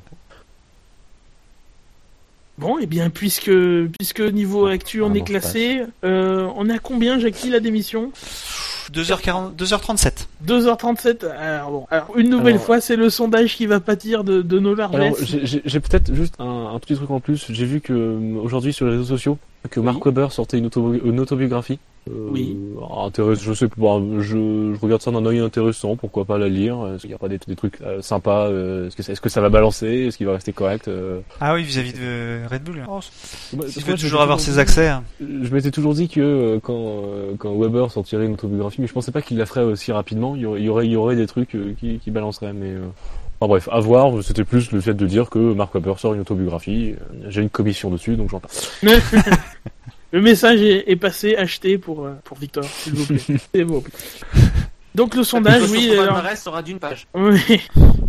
C'est donc, le, comme je le disais, le sondage qui va passer à l'as pour la deuxième émission consécutive. Donc vous pouvez encore continuer à répondre au, au précédent sondage qui parlait de je ne sais quoi, euh, sûrement très très intéressant. Quel est selon vous le fait marquant du Grand Prix de Monaco 2015 Non, non, non, Pas pas, celui-là de, Non, c'est un truc d'actu, hein. sondage de- d'émission d'actu qui est, alors attends, qui est, qui est, qui est, faisons les choses euh, correctement, qui est de quelle marque la F1 a-t-elle besoin? Euh, Donc Oh les oui. réponses sont Nescafé pour rester éveillé durant les Grands Prix, Colgate pour voir Red Bull briller dans un domaine, Crédit Agricole pour le financement des petites écuries, Xerox pour les photocopies de McLaren, Canard WC pour mieux voir les flux aéros, Prozac pour mieux affronter la disparition d'équipes, Kleenex pour les fans de Ferrari en ce début d'année, Mon Petit Poney pour intéresser le jeune public, Leclerc Voyage pour une logistique et des déplacements à, et des déplacements à bas coût, ou Apple car Bernie aime bien les montres très chères. Encore une fois, pour voter, vous allez sur savf1.fr. Euh, le sondage, il y a une page d'archives des sondages euh, juste en dessous le sondage actuel en colonne de droite, et je vous remettrai le sondage dans l'article de ce podcast qui sera publié ce mercredi. Euh, pour voter, c'est très simple. Alors, il y a une page d'archives des sondages sur la colonne de droite sous le sondage actuel et je vous remettrai le, le sondage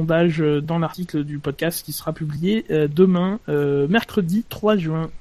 Eh bien, on arrive à la fin de l'é- de l'émission. L'occasion pour moi de vous rappeler que le SAV de la F1, c'est sur iTunes, c'est sur le canal Alpha de Pod Radio, c'est sur PodCloud, c'est sur Facebook, sur Twitter, sur Google+, sur YouTube, sur Stand F1. C'est euh, aussi cité dans Les Abyssales, qui est un podcast musical. On les remercie de la pub qu'ils nous ont fait euh, lors de leur, euh, leurs dernières émissions. On salue euh, celui euh, d'entre eux qui nous écoute et on leur remercie. Euh, voilà. Euh, la F1 sur Internet, c'est sûr, Bah, savf1.fr. SAV1.fr. parce que le SAV de la F1, c'est... La magie du montage. C'est pas de sondage ce soir. C'est pas de sondage ce soir, ni la fois d'avant, mais c'est pas grave. Notre sondage se vaut pour un mois, pour deux mois. On, on sera tellement des fous qu'on le le laissera peut-être jusqu'à la fin de l'année. Ouais, parce que c'est c'est c'est- c'est vrai que le dernier était un beau sondage. Oui, Ah. en effet. Oui. Eh bien, messieurs, merci de m'avoir accompagné. Euh, merci, voilà. Et on se donne rendez-vous la fois. Le, le prochaine émission sera dimanche. Euh, ce dimanche, c'est le 7. Alors, on ne sait pas exactement à quelle heure, tôt 10h ou 14h. On verra, on vous tiendra au courant dans la preview qui sera publiée ce jeudi. D'ici là, portez-vous euh, portez-vous bien. Et on vous dit à bientôt. Salut Salut